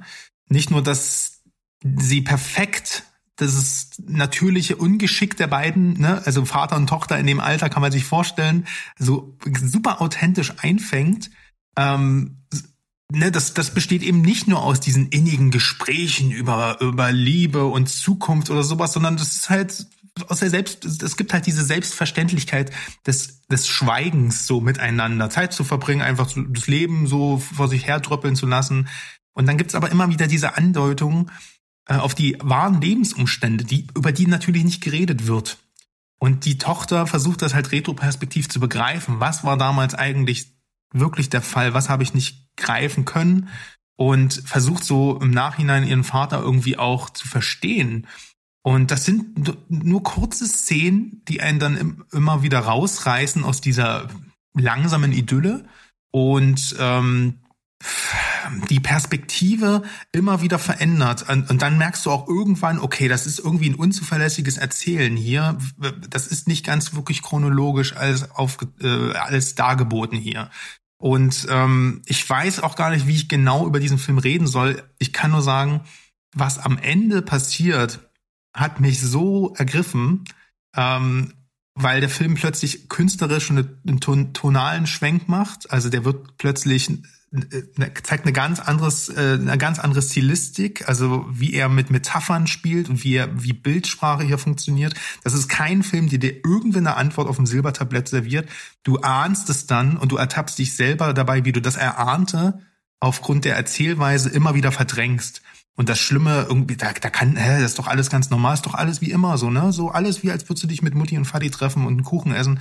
Und dieses, also der Film hatte so eine authentische Note und hat dann aber auch durch diese Authentizität eine so, ja, eine, einen so emotionalen Punch am Ende, wenn du wirklich verstehst, um was es eigentlich geht in diesem Film. Das ist ein Film, der, der die ganze Zeit auf so einer sechs, wenn er auf so einer sechs Skala ist und dann plötzlich, weiß ich, zu einer neuen explodiert, weil ihr einfach bewusst wird, was du ja eigentlich die ganze Zeit für einen Film gesehen hast ich würde jetzt vielleicht nicht ganz so weit gehen, dass es ein Meisterwerk ist, weil ich ihn teilweise ein bisschen anstrengend fand, einfach von der Inszenierung her. Wie gesagt, viel über Camcorder, viel werden Szenen doppelt gezeigt. Ähm, und das ist auch kein positives Gefühl, was der Film unbedingt dann auslöst. Aber es ist echt überwältigend, wenn du das dann wirklich schnallst, was du hier siehst. So anders kann ich es eigentlich gar nicht erzählen ohne zu viel vorwegzunehmen, ihr, ich habe ja gerade schon den, ähm, den Kai empfohlen, geht mal bei dem Cinedude doch auf das Instagram-Profil, wenn ihr den Film gesehen habt. Der hat nämlich einen sehr, sehr umfangreichen Deutungspost auch für den Film rausgeschleudert, äh, wo einem nochmal ein paar Szenen bewusst werden. Das, ist, der hat, das hat auf jeden Fall dann nochmal Nachgehalt. Äh, ist ein Film, mit dem man sich beschäftigen muss, auf den man sich einlassen muss. Aber einer der größten Filme, glaube ich, die letztes Jahr rausgekommen sind. After Sun ist ein fast Meisterwerk und könnte sogar noch ein absolutes Meisterwerk werden, wenn ich den noch mal mehr wirken lasse und äh, vielleicht noch mal sehe. Also gönnt euch. Ja, das ist schon spannend. Der war auf meinem Radar, weil der, ich höre ja allerhand äh, englische und amerikanische Filmpodcasts noch. Und da mhm. war der, da wurde der schon rauf und runter gebetet. Die Leute haben schon gesagt, der macht kein Geld im Kino, aber der ist eine Sensation, geht den gucken. Deswegen wundert mich das nicht, dass der bei uns relativ schnell auf eine Plattform kommt. Dass es jetzt Mubi ist, ist dann schon so ein bisschen äh, naja, unerwartet, möchte ich mal sagen. Da hätte ich schon gedacht, dass jemand wie Apple eher zugreift, weil das, das hätte den ganz gut zu Gesicht gestanden. Und die machen ja nicht nur eigenes, aber anyway. Ja. Das mit Mubi ist generell ein guter Hinweis. Äh, für, für ein, auch wenn ich mich richtig erinnere, haben wir mal beim Telestammtisch, also vor gefühlt 60 Jahren, ein dreiteiliges Special gemacht über Mubi, denn bei Mubi diese Woche, die lohnt sich wirklich. Bei Mubi kannst du auch mal Klassiker nachholen, die du vielleicht lange nicht gesehen hast. Die haben eine anständige HD-Qualität. Ähm, die haben eben immer Original und äh, ähm, Synchro-Versionen da am Start und die haben halt eben viele, viele kleine Kunstfilme. Also insofern hier mal ein Shoutout an die Leute von Mubi, die machen da einen guten Job. Ich habe da, glaube ich, wenn ich mich richtig erinnere, die Outsiders besprochen und irgendwas noch. Keine Ahnung. Also, wenn der da läuft, ich glaube, dann wackel ich da jetzt mal hin. Auch so ein Film, wo man die Stimmung für haben muss. Definitiv. Ähm, er hat mich sehr an Frau im Dunkeln erinnert, so vom Vibe. Also von dem mhm. Urlaubsflair und von dieser Erzählweise. Mhm. Also wenn euch der gefallen hat, dann könnte Aftersun was für euch sein. Ja, hat er. Dann, ja, gut, dann hole ich mir mal meine Aftersun-Creme raus und äh, das Aftersun-Creme. Okay, ich, ich versuche das jetzt mal nicht äh, zu hinterfragen. Das gibt's nicht After, nicht After, was du wieder denkst, sondern aber anyway, das ist auch anderes Thema. Ja, zum Schreien. Ähm, ähm, wie, wie, wie nennt man denn eigentlich die Fortsetzung von dem Requel? Ja, äh, ich weiß es nicht. Requel Squell. Ja, weiß ne? ich nicht. Irgendwie so, Squell Squell. Franchise. Ja, ich, Franchise Teil 6, ich habe Scream geguckt. Ich habe ja letztes Jahr schon hochgehalten, dass ich Scream 5, auch wenn sie sich vehement weigern, den Film so zu nennen, aber ich nenne den 5, weil das der fünfte in der Reihe ist. Verkackt nochmal. Ähm, ich mochte den. Der hat, wenn man den das vorhalten will, dann haben alle nachfolgenden Teile des Originals immer dieselben Fehler quasi. Aber über, wenn man über die hinwegsehen kann, dann geht's ja darum, dass das hier ein Slasher sein soll und der soll Spaß machen. Und was sich der Teil 5 auf die Fahne geschrieben hat und ähm, wird jetzt eben in Teil 6 sehr konsequent weitergeführt. Eins vorweg. Wenn ihr den Fünfer nicht gesehen habt, werdet ihr die Scream 6 also ich möchte jetzt nicht sagen, nicht, nicht verstehen, weil das ergibt sich schon aus dem Kontext. Was macht Wednesday da? Aber wenn ihr den Fünfer nicht gesehen habt, sechs dann zu gucken, spoil, dann braucht ihr fünf nicht mehr gucken, der spoilt euch den komplett. Also das wird vorausgesetzt, dass ihr das geguckt habt. Ähm, wieder gedreht vom selben Team, äh, von Matt Bettinelli Olpin und Tyler Gillett, die zusammen mit ihren anderen Freunden ja das äh, äh, kreative Team namens Radio Silence gegründet haben. Also es sind immer dieselben vier Leute, die was zusammen machen wollen. Die haben uns ja auch schon ähm, andere Filme gebracht, äh, so zum Beispiel, ich glaube, den hast du auch gesehen und mochtest den. Äh, war, war, das nicht so? Warte, wie hieß er? Ready denn? or Not? Ja, danke. You can't hide. ja, genau, genau. Ähm, den mochte ich auch sehr gerne. Und die haben uns jetzt Scream 6 gemacht. Und in Scream 6 geht, spielt das Ganze eben nicht mehr in Woodsboro, sondern wir sind nach New York gezogen. Das Ganze spielt ein Jahr nach den äh, Ereignissen von Teil 5. Und wir sehen hier gleich am Anfang das klassische Telefon klingelt. Diesmal ist es aber ein Telefon im Restaurant. Das sieht man auch im Trailer. Ist jetzt kein, und wir sehen Samara Weaving, ähm, wie sie an der Bar sitzt. Und das ist auch gleich das erste Opfer. Sie wird halt von jemandem am ah. Telefon dann in die Ecke, in eine dunkle Ecke gelotst und wir sehen das erste Mal Ghostface. Das Hast du jetzt vielleicht gespoilert? Ja, na, das ist kein Spoiler, aber ich glaube, das siehst du komplett in, im so. Trailer, okay. weil das ist ja der, das ist jetzt der, der, der, das ist der erste Twist im Twist im Twist. Wir sehen also kurz nach sechs Minuten sehen wir schon das erste Mal Ghostface ähm, und fragen uns dann aber auch schon in Minute sieben, hä? Ja, weil dann was passiert, was noch nie passiert ist. Und das wird dann sehr vehement mit ordentlichen Kills uns dann nochmal sehr klar erklärt, warum das so. Ich kann hier im Grunde gar nichts sagen. Also ähm, ich habe den Trailer nachträglich gesehen, aber ich habe den schon wieder vergessen. Das heißt, es gibt hier, äh, wir werden direkt auf, auf ähm, falsche Fährten gelockt und das macht Spaß, das ist witzig. Dann kommt der ein Einschlag, der immer gleich ist. Also die beiden überlebenden Schwestern aus Teil 5, Sam und Tara, sind ja jetzt in New York. Die eine ist immer noch älter als die andere und die will halt immer noch für ihre kleine Schwester sorgen. Ähm, mittlerweile ist das so, dass im Internet jemand das Gerücht gestreut hat, dass Sam in Wirklichkeit der Killer war damals in Teil 5 quasi, also die letzten Woodsboro-Morde ähm, verursacht hat. Und das ist, das, das schlägt dir ganz schön auf den Magen. Und Terra versucht halt nur als junge äh, heranwachsende Frau, also gespielt von unserer von unserer lieben äh, Freundin Wednesday, wie wir sie ja nur noch nennen dann jetzt, weil das ist ja glaube ich die Rolle ihres Lebens, ich weiß es nicht, Jenna Ortega, ähm, die will halt einfach auch mal Party machen. Die will sich auch mal tatsächlich betrinken und die will vielleicht auch mal mit dem falschen Typ ins Bett steigen. Sie will halt einfach leben und nicht irgendwie immer ähm, das Gefühl haben, sie wird verfolgt. Das ist so diese Grundgeschichte, diese Dynamik zwischen diesen beiden. Wir lernen wieder eine Handvoll neuer Leute kennen. Es kommen ein paar Leute zurück.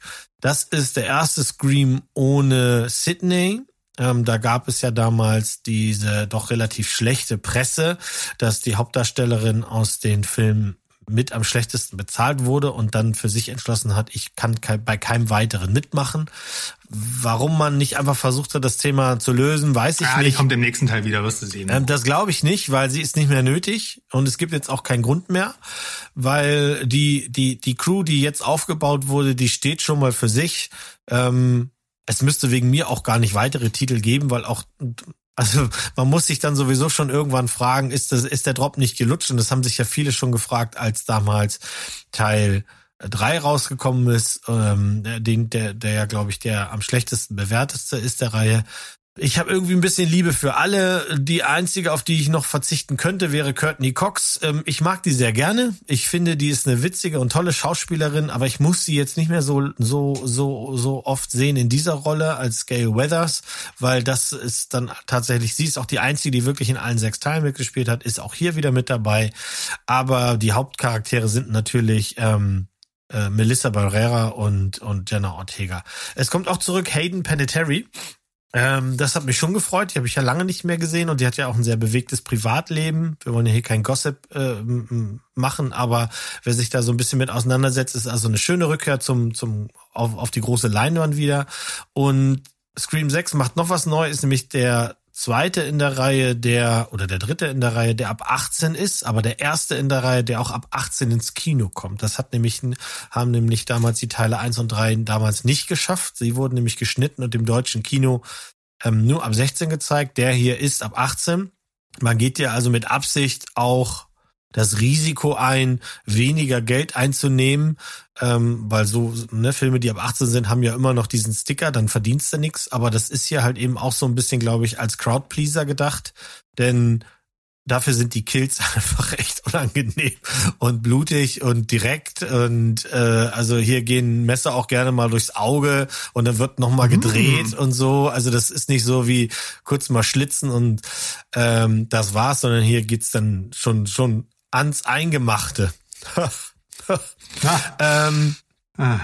Ich finde, das ist ein toller Eintrag in das Ding. Das macht, also, du, der, der macht ja nicht sensationell neu und der erfindet auch nicht das Rad neu. Und nachdem auch Halloween ja so viel Prügel gekriegt hat im letzten Jahr für so einen schlechten Halloween Kills als Ende Film oder sowas, glaube ich, haben auch so die Leute so ein bisschen vergessen, was war, woher kommen die denn alle? Das sind alles Filme, die in ihrem Ursprung mal sehr, sehr, sehr billig im Fall von Halloween und, und billig im Fall von Scream 1 auch dahergekommen sind und einfach sich was getraut haben. Ähm, und, und äh, die haben es dann einfach zu Ruhm ge gebracht, weil sie das das sind die Filme, die du bei Videoabenden guckst. Also so haben wir früher Videoabend gemacht. Wir haben billige mhm. Horrorfilme geguckt und einen total übertriebenen Actionfilm oder sowas. Und wenn wir viel Glück hatten, hatten wir jemanden, der 18 war und der ist dann eben losgegangen und hat Filme geholt, die wir nicht hätten gucken dürfen. So bin ich halt im zarten Alter ja von von von von zehn äh, das erste Mal an eine ungeschnittene Fassung gekommen. Nee, ungeschnittene Fassung vom Tanz der Teufel gekommen. Uh. Und wenn dann die Bäume anfangen, Menschen zu vergewaltigen, das ist schon eine harte Nummer. also, äh, aber, aber, aber Scream und, und Halloween jetzt, also ich finde ja, Scream macht ja vor allem das, äh, äh ernährt sich ja von diesen ganzen Filmen auch wie Halloween und Co., weil es ja immer die ganzen Tropes halt einfach vor Augen führt. Und wenn ja. der, ne, der erste Teil hat sich über Slasher lustig gemacht, der dritte über Trilogien äh, der zweite über Fortsetzung, der vierte weiß ich nicht mehr, der fünfte über Legacy-Sequels und der jetzt wahrscheinlich dann darüber, dass es mittlerweile ein Franchise ist, oder? Äh, genau, es ist ein Franchise und hier, es gelten, gelten andere Regeln und das macht der Film dann auch, wenn man das jetzt mal in Tüdelchen setzen will, neu.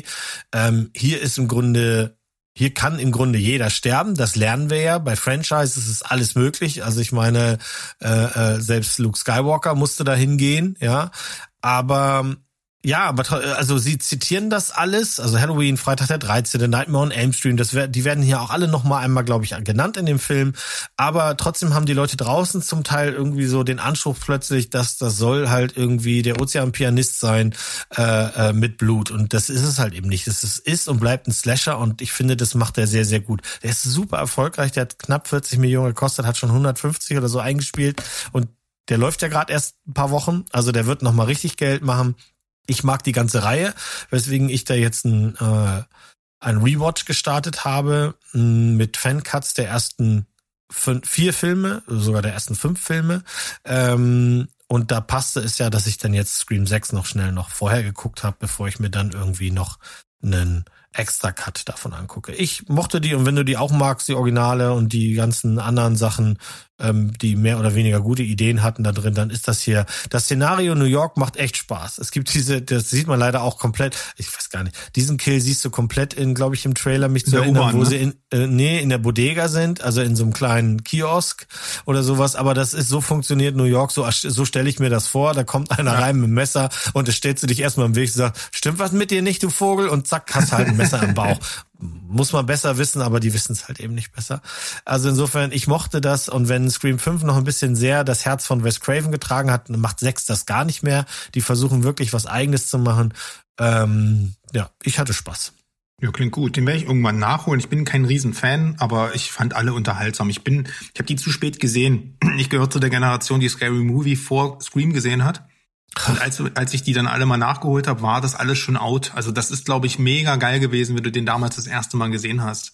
Also ähm, Stream 1 ist, äh, hat bei mir in meinem Herzen ein, ein Podest, weil der damals wirklich so viel neu gemacht hat. Alleine, alleine die Idee, dass du nicht einen Killer hast, sondern zwei, was sie ja gemacht haben im ja. ersten Teil. Und es gab es halt vorher nicht. Es gab einen Mike Myers, es gab einen Jason, es gab einen Freddy und hier gibt's äh, gibt's plötzlich einen Szenariotypen, einen Typen, dessen Kostüm du, du hinten links an der Ecke kaufen kannst. Damit mhm. wird hier auch gespielt im sechsten, auch witzig gespielt, ganz interessant. Ja, ja. Ja, also irgendwann flimmert er. Ähm, ich, du und deine Fancuts immer. Ich bin mal gespannt, wann du den ersten Fancut von der ähm, von unserem abschließenden Film siehst, beziehungsweise von der abschließenden Franchise-Reihe. Ja, der bietet sich an. Der bietet, der sich, bietet sich an. Bietet sich an. Also wir sind nämlich jetzt beim Grande Finale bei John Wick äh, angekommen und äh, also John Wick Kapitel 4 in dem Teil und der Hollywood Reporter berichtet, äh, dass der mal wieder exzellent gestartet ist. Ne? Allein in den USA 73,5 Millionen äh, eingespielt am ersten Wochenende, insgesamt schon 137,5 Millionen weltweit und das Ding wird halt noch weiter abgehen. Die, die Kritiken sind gut, ne? das Fan- und Presseecho ist super ähm, und ähm, man muss halt sagen, man bekommt halt einfach bei John Wick das, was man erwartet und das auch noch on top, äh, also und noch und noch mehr. Also was soll ich damit sagen? Es steigert sich immer so, wie man es halt auch einfach sich wünscht. Aber lass uns doch, bevor wir kurz über die dünne Handlung des vierten Teils reden, ähm, vielleicht einfach mal ganz kurz noch über die Filmreihe kapitulieren. Du, ich kann mich erinnern, dass ihr die wirklich mochtet und auch schon öfters mal geguckt habt, oder? Ja, wir gucken die regelmäßig. Also wir haben die im letzten Jahr eins bis drei nochmal durchgeguckt und ja. äh, im, im, so wie sie sind, weil äh, also das Einzige, was mich hier interessieren würde, wäre, wenn sich da jemand ransetzt und macht einen Fancut und macht die alle zusammen, weil wir, wir verfolgen ja John Wick in einem nicht besonders langen Zeitfenster. Und insofern wäre das genau. spaßig, wenn, wenn man die alle mal zusammen macht. Dann kann man natürlich auch noch mal aus dem einen oder anderen vielleicht das eine oder andere rausnehmen. Wobei gerade John Wick Kapitel 4 bei mir dann auf der Agenda wäre, äh, wo ich sagen würde, da könnte man so easy 20 Minuten mal rausnehmen, das würde gar nichts machen. Aber ähm, John Wick 1 fand ich super. Ähm, ich mochte die alle. Wie ist denn deine Skala? Du hast ja jetzt 1, 2, 3 und 4 gesehen. Ja, ja, auch schon mehrmals. Also das, das ist so Filme, wenn ich sage, boah, ey, kack, äh, alles Nerven auf Arbeit und und der Berg hat schon wieder äh, äh irgendwie einen Lars von Trier Film mit null Punkten bestraft, dann dann gucke ich immer, dann gucke ich immer John Wick, um mich abzureagieren. Ähm, wirklich ist eine absolute, eine viel gut Umgebung finde ich, weil da, diese Welt ist einfach so geil. Und bei mir wäre das Ranking, ich muss echt überlegen. Ähm, ich glaube fast fast, dass ich den vierten jetzt frisch aus dem Kino mit am besten finde. Aber mhm den zweiten, ich meine, mein Herz schlägt tatsächlich für den zweiten, weil der zweite nämlich diese ja, Welt aufmacht mit den Regeln, mhm. ne, mit dem mhm. Anzugschneidern, mit dem Kevlar da rein und hier ähm, mhm. möchten sie sich vielleicht noch hier ein, äh, ein bisschen Besteck aussuchen und ach, das ist halt alles so schön zelebriert. Der erste ist tatsächlich zwar der kultigste, aber jetzt, ähm, also wir haben die das letzte Mal wirklich back to back, also alle drei hintereinander geguckt, das ermüdet schon etwas. Mhm. Und aber diesmal haben wir es so gemacht, dass wir jeden Tag eingeschaut haben und dann ins Kino zum vierten. Und das passt perfekt, weil dann nutzt sich das auch nicht so ab mit der Action. Und da ist mir aufgefallen, dass der dritte, äh, dass der erste Teil, der ist mega kultig in allen seinen Szenarien, aber hat einfach kein gutes Finale, also relativ unspektakulär und es verpufft hinten raus. So, da fehlt wahrscheinlich noch das Budget und sowas. Der zweite macht es halt unglaublich gut, indem er es halt einfach nur steigert und dann halt mit einer Situation endet, mit einem Cliffhanger, wo du einfach wissen willst, wie geht's weiter. Ne? Also sobald mhm. da das Kopfgeld auf, ausgerufen wird, ähm, das, das hört ja nicht mehr auf. Selbst im vierten Teil nicht, wird das ja absolut auf die Spitze getrieben. Und beim dritten Teil ist es so, der hat zwar das geil, die geilste erste, das geilste erste Drittel, weil das, was sie am Anfang vom ersten, vom dritten Teil machen, das ist ja wirklich atemberaubend, ne, mit dem Buch in die Fresse und den Messern mhm. und den Äxten mhm. und den Pferden und das ist ja wird ja alles und der kann das dann am Ende einfach nicht mehr halten, weil am Ende wird es dann halt nur noch eine Ballerei im Continental und das haben wir schon vorher gesehen, deswegen finde ich den, der ermüdet sich am ehesten und das, mhm. um jetzt zum vierten Teil zu kommen, bei dem finde ich das schön, dass der das Pacing mal ganz anders setzt. Das ist ja ein Action-Epos, der geht drei Stunden. Ob man das jetzt braucht oder nicht, sei jetzt mal dahingestellt. Aber zumindest habe ich mich überhaupt nicht gelangweilt, weil der das clever macht. Der steigt mit einer, ne, der, der hat einen, das erste Mal einen kleineren äh, Zeitsprung. John Wick, ne, ist ja irgendwie vom Hochhaus gefallen am Ende. Ist egal, der geht jetzt wieder ein bisschen trainieren, dann klappt das wieder. Ähm, kriegt dann seinen Superheldenanzug, dann legt er den Typen von der Hohen Kammer um. Das ist kein Spoiler, das passiert in den ersten fünf Minuten. Und das entspinnt dann sozusagen die Handlung des Films ähm, die auch wieder total Banane ist, machen wir uns nichts vor, aber dadurch nimmt der, sich der Film auf jeden Fall Zeit, mal Luft zu holen, neue Figuren einzustellen, neue Gaga-Regeln reinzubringen, die jetzt irgendwie plötzlich auch funktionieren, noch größere Geschichte aufzumachen und das funktioniert sehr gut. Dann gibt es das erste Action-Set-Piece in Osaka. Das ist more of the same, aber äh, wirklich trotzdem durch den neuen Schauort geil und es gibt halt Schwertkämpfe und es gibt Donnie Yen und so weiter und dann wird der hinten raus ja unglaublich atemberaubend, was also der steigert sich ja so krass und zwar nicht nur wie im dritten Teil von der Schlagzahl, sondern auch von der Kreativität. Ähm, aber ich lass dich erstmal zu Wort kommen, sorry, ich fall schon zu sehr in die einzelnen Teile vom Teil 4 rein. Wie würdest du denn die ranken und wo siehst du denn die Stärken und Schwächen der Reihe? Also mein Ranking wäre jetzt tatsächlich 2, 1 und 4 und 3 sind, also sind bei mir tatsächlich, nee, also 2, 1, 4, 3. Also ich finde auch Teil 3 ist der schwächste ähm, der Reihe, weil sie da für mich auch so ein bisschen, ein bisschen Luft gelassen haben. Ich fand auch ähm, damals tatsächlich die Besetzung von Halle Berry nicht gut. Das, also der Charakter hat mir nicht viel gegeben.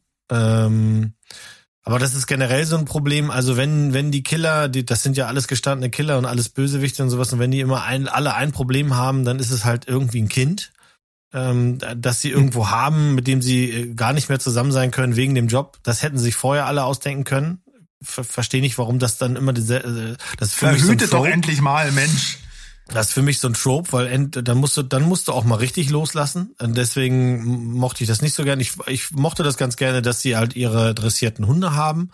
Und da das in drei schon vorgekommen ist, fand ich dann den Hundebesitzer in Teil 4 ein bisschen äh, zu sehr ah, ins Gesicht. Da bin ich so parteiisch, weil der Hund ist einfach nur mein Held nee, gewesen. Sind sie, sind sie, sind sie auf jeden Fall. Aber ich finde, ähm, das unterstreicht ja auch nur, was du, was du gesagt hast. Also ja. mein Ranking ist ähm, 2, 1, 4, 3.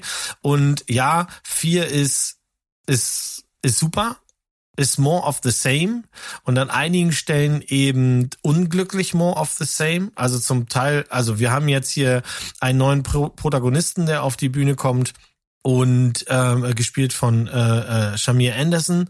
und der hat auch einen Hund. Und das finde ich halt blöd, wenn wir in Teil drei hatten wir eine Frau, die hatte zwei Hunde und die war äh, war echt äh, ein äh, äh, Bad Motherfucker.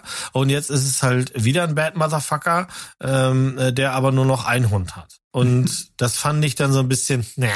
Und auch den ersten, das muss ich schon sagen, das erste Setpiece in äh, Osaka fand ich langweilig, weil mich das zu sehr an dasselbe oder ein ähnliches Setpiece in Teil 3 erinnert hat, mit diesem ganzen Glas, was zerstört wird, mit diesen, mit diesen äh, äh, Museumsartefakten, die da in Teil 3 waren. Hier ist es halt anders. Hier ist halt aufgesetzt mehr Neon und jedes Setpiece hat für sich dann eine eigene Strahlkraft. Was mir da fehlte, war tatsächlich, wir haben hier ja wieder ein äh, äh, äh, auch ein Casting. Also wir haben hier hier äh, Hiroyuki Sanada in einer der Rolle. Immer den, der seit Last Samurai spielt er äh, immer den gleichen Charakter, aber ja, immer geil. Ja, genau. Und ähm, äh, was mir hier so ein bisschen abging, war die Verbindung zwischen den beiden. Ich finde, mhm. äh, ne, wir, wir bewegen uns, wir, wir, wir lernen kennen, dass John sich quasi äh, nach Osaka zurückziehen kann, weil er da eben noch äh, enttürlichen Freunde hat. Und das ist halt eben der, der von Hiroiki Sanada gespielte Charakter. Und wir verstehen aber nicht, warum das so ist. Und ich finde, den Raum hätte man sich geben können. Ähm, das geht so schnell, dass wir in die Setpiece kommen und wir haben eine Laufzeit von 169 Minuten.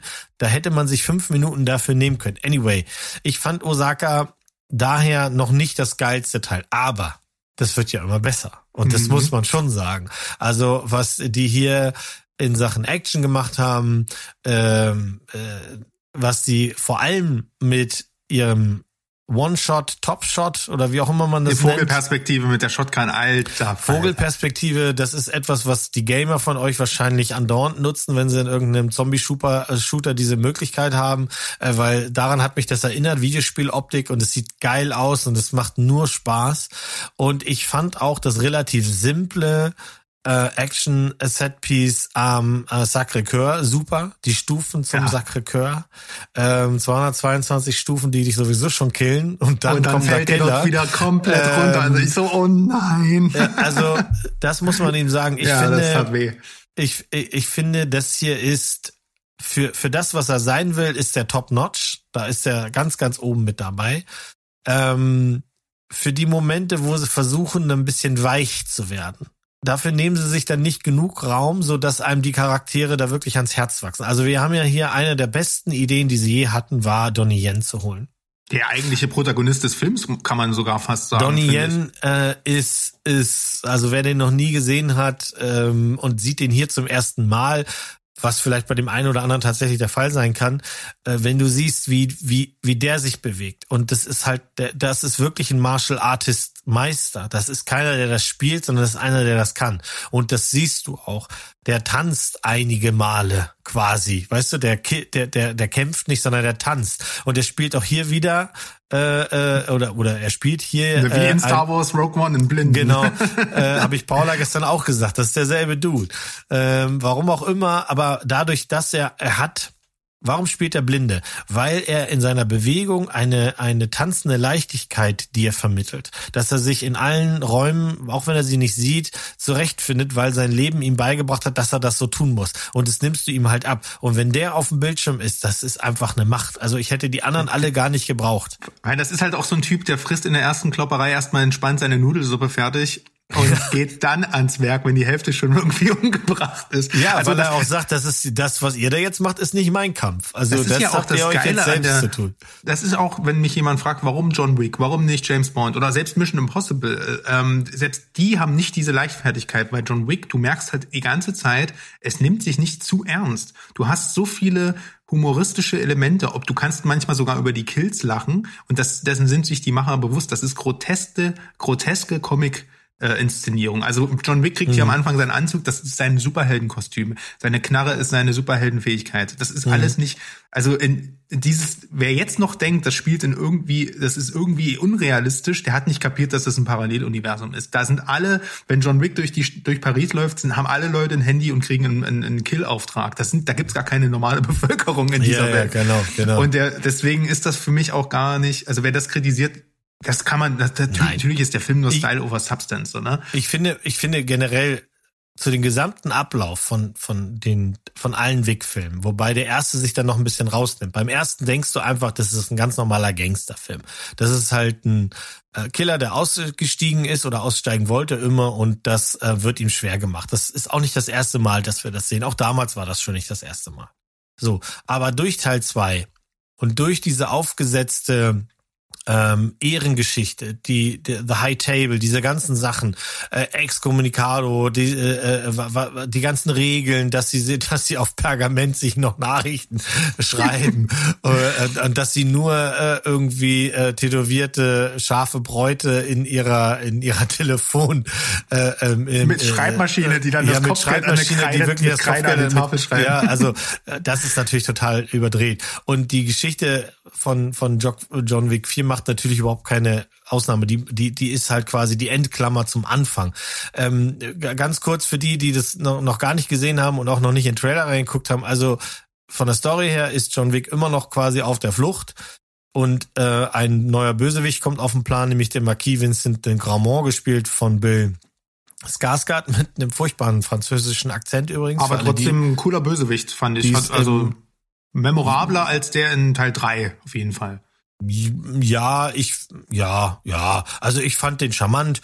Ähm, genau, das ich konnte auch mit seinem, ich habe auch nicht so gelitten, weil ich kann selber kein Französisch. Also was, was bilde ich mir ein, hier zu sagen? Der Akzent ist schlecht. Er fällt halt nur auf. Neben seinen Glitzeranzügen, die super ins Auge fallen. Also der hat, der ist auf jeden Fall der bestangezogenste hier im Film. Ähm, und der wird ausgestattet mit quasi äh, sämtlicher, sämtlichen Befugnissen, denn eigentlich, es, es geht darum, John Wick muss weg und alle, die dir im Weg stehen, mit denen kannst du im Grunde machen, was du willst und das macht er auch. Also gleich am Anfang des Films passieren halt Dinge, mit denen wir nicht rechnen, dass die überhaupt passieren können, weil sie anhand der, der ganzen Kodexe eigentlich nicht machbar sein sollten. Aber natürlich setzt man immer einen drauf. Da kommt ein Dude und der darf dann mehr bestimmen als der Dude vom letzten Klar. Film. Ja, ähm, John Wick ist ist noch am Leben, das wissen wir ja am Ende von Teil drei. Er flieht, er kann Unterschlupf finden, er sucht seine ehemalige Familie auf, genau, und er will das ist eigentlich die, die, die Geschichte. Er will halt immer noch raus und seinen Frieden machen. Und auf dem Weg dahin kriegen wir halt als neue Charaktere einmal diesen Marquis. Wir kriegen den Freund Kane, gespielt eben von, von Donnie Yen. Wir kriegen halt eben auch mit ähm, Rina Sawayama, eine japanisch oder japanisch-britisch ist sie, glaube ich, oder sowas. Das ist ein Model, die auch eine ziemlich gute Popkarriere hingelegt hat in Japan. Ähm, auch so ein Newcomer, äh, die spielt die Tochter von seinem Freund in Osaka. Fand ich auch cool. Das hatte auch so ein bisschen was von Aufbau. Hatte ne? was von Street Fighter. Kennst du noch äh, Chun-Li oder wie die da ja, heißt? Ja, so ja, ja, genau. Also, Und dann hast ähm, du halt ähm, diesen Tracker noch, ne, der mit dem Hund, der ihm nachstellt. Ähm, genau, wir haben Shamir Anderson als, als Shamir ne? Anderson als als ähm, Nobody. Als Nobody, der sich auch immer vorstellt als Nobody. Wir haben natürlich Ian McShane, ähm, als mm, ja. der, der Manager. Und wir haben in seiner letzten Rolle eben Lance ähm, Reddick, fast schon prophetisch, möchte man sagen. Mm, was man Nicht dann ganz, so er ist noch im Ballerina-Spin-Off dabei, was nächstes Jahr kommt. Ach, da ist er auch noch bei, das da ist, ist er noch wohl bei. Ah ja, okay, gut. Ähm, der, der, der Berg hat das letzte Woche so ein bisschen abgetan, ähm, dass äh, Len, ja. Lance Reddick, ähm, dass er ihm da nicht so viel gegeben hat. Ich hoffe, das habt ihr ihm alle verziehen. Er weiß es halt nicht besser. Ja. Er hat weder The Wire gesehen, noch hat er Fringe gesehen, noch hat er äh, ähm, äh, äh, ihn in Bosch gesehen oder sowas. Deswegen ist er einfach ein bisschen ignorant. Also insofern. Gott, das ist ja so. Die Set Pieces, das ist ja das große Ding hier. Der, das Ding, die einzige Erlaubnis, warum ist der so lang, ist ja wegen dieser wahnsinnigen Set Pieces. Und ich muss wirklich sagen, diese Vogelperspektive, die Treppe und die Action auf der Straße. Arc der Triumph ja. am Arc der Triumph. Also wer da mal war und wer da mal gefahren ist, ich bin mal nach Paris mit diesen 99 Euro äh, oder Mark, D-Mark-Tickets damals mit diesen äh, Busreisen. Ich weiß nicht, ob du das noch kennst.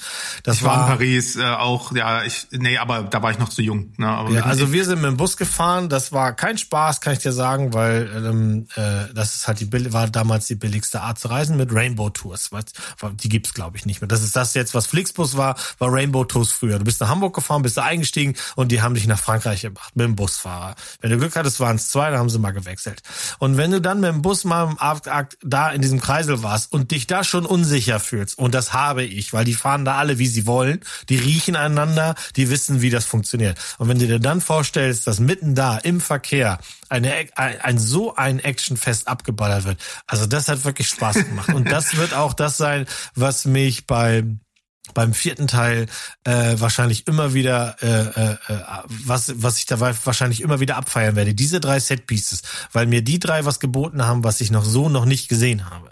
Ein Highlight war aber tatsächlich der Berliner Nachtclub. Also ich, also nee, Scott hm. Atkins in dieser Rolle, das war wirklich Matrix, ne? Auch äh, ja. wirklich surrealer als Matrix fast schon. Die tanzen da alle und die kloppen sich dort mit mit Echsen den Schädel ein. Aber Scott Atkins, Alter, wenn ihr den kennt, das ist ja der trainierteste Hühne der Welt, der in jeder Direct-to-DVD Martial Arts äh, ähm, Film äh, einfach Leute zerkloppt und der ist hier in so einem Fatsuit, sieht aus wie mhm. Colin Farrell als Pinguin und wenn der anfängt sich mit mit mit, mit Colin Farrell mit mit äh, Keanu Reeves dort zu prügeln in diesem Nachtclub, Stockwerke runterfällt und das zu Dubstep und die Neonlichter und Wasserfälle, das ist das ist so ästhetisch, so so, das ist auch wirklich funny. Das meine ich mit dem Humor, weil die mhm. halt trotzdem ja, immer noch schaffen, Zeit. überzeichnet zu sein. Also ich liebe die Szenen mit dem Typen einfach. Also er ist für ja. mich so der, der, so das kleine Highlight, so der Mitboss in dem Film.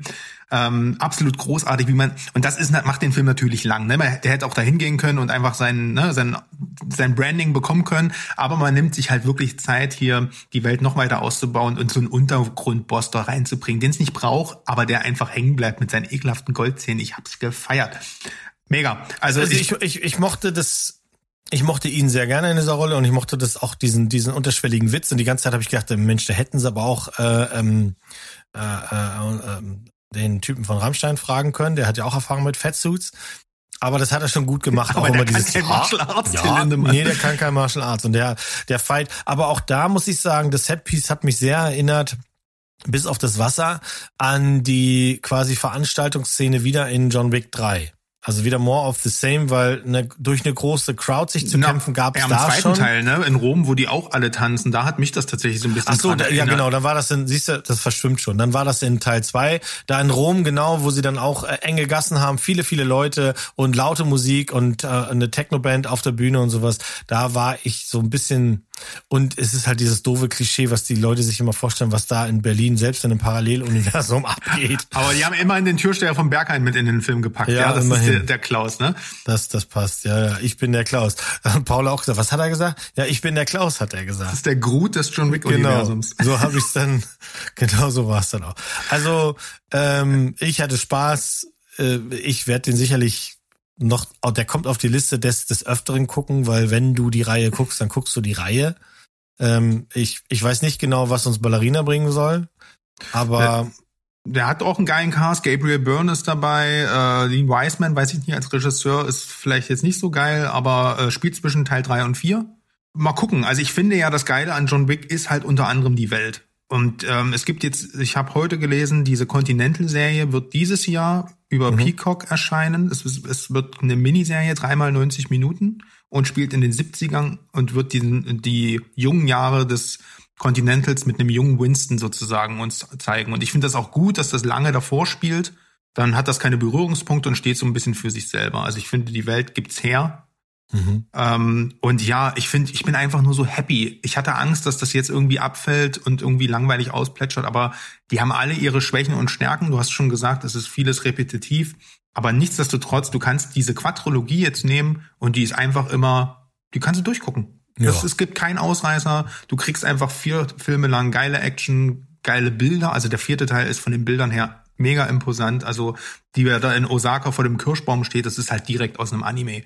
Ähm, und äh, ja, also das gab's selten. Ne? Also wenn ich mir die Alien-Quadrologie angucke, ist das nicht, bin ich nicht so glücklich. Deswegen, ja, also ähm, Chat, Chat Stahelski muss man wirklich mal Respekt zollen und ich wünsche mir auch, dass äh, wirklich auch Stunt, ähm, ne, so generell Stuntarbeit durch diese Filme halt einfach auch mehr ne, wieder in den oder mehr in das öffentliche Interesse kommt, dass das auch mit Preisen mehr gewürdigt wird und sowas.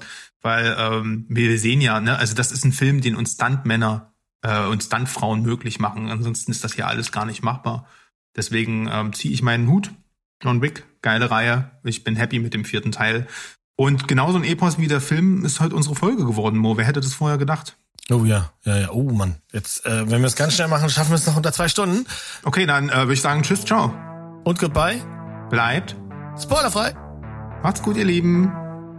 Tschüssikowski.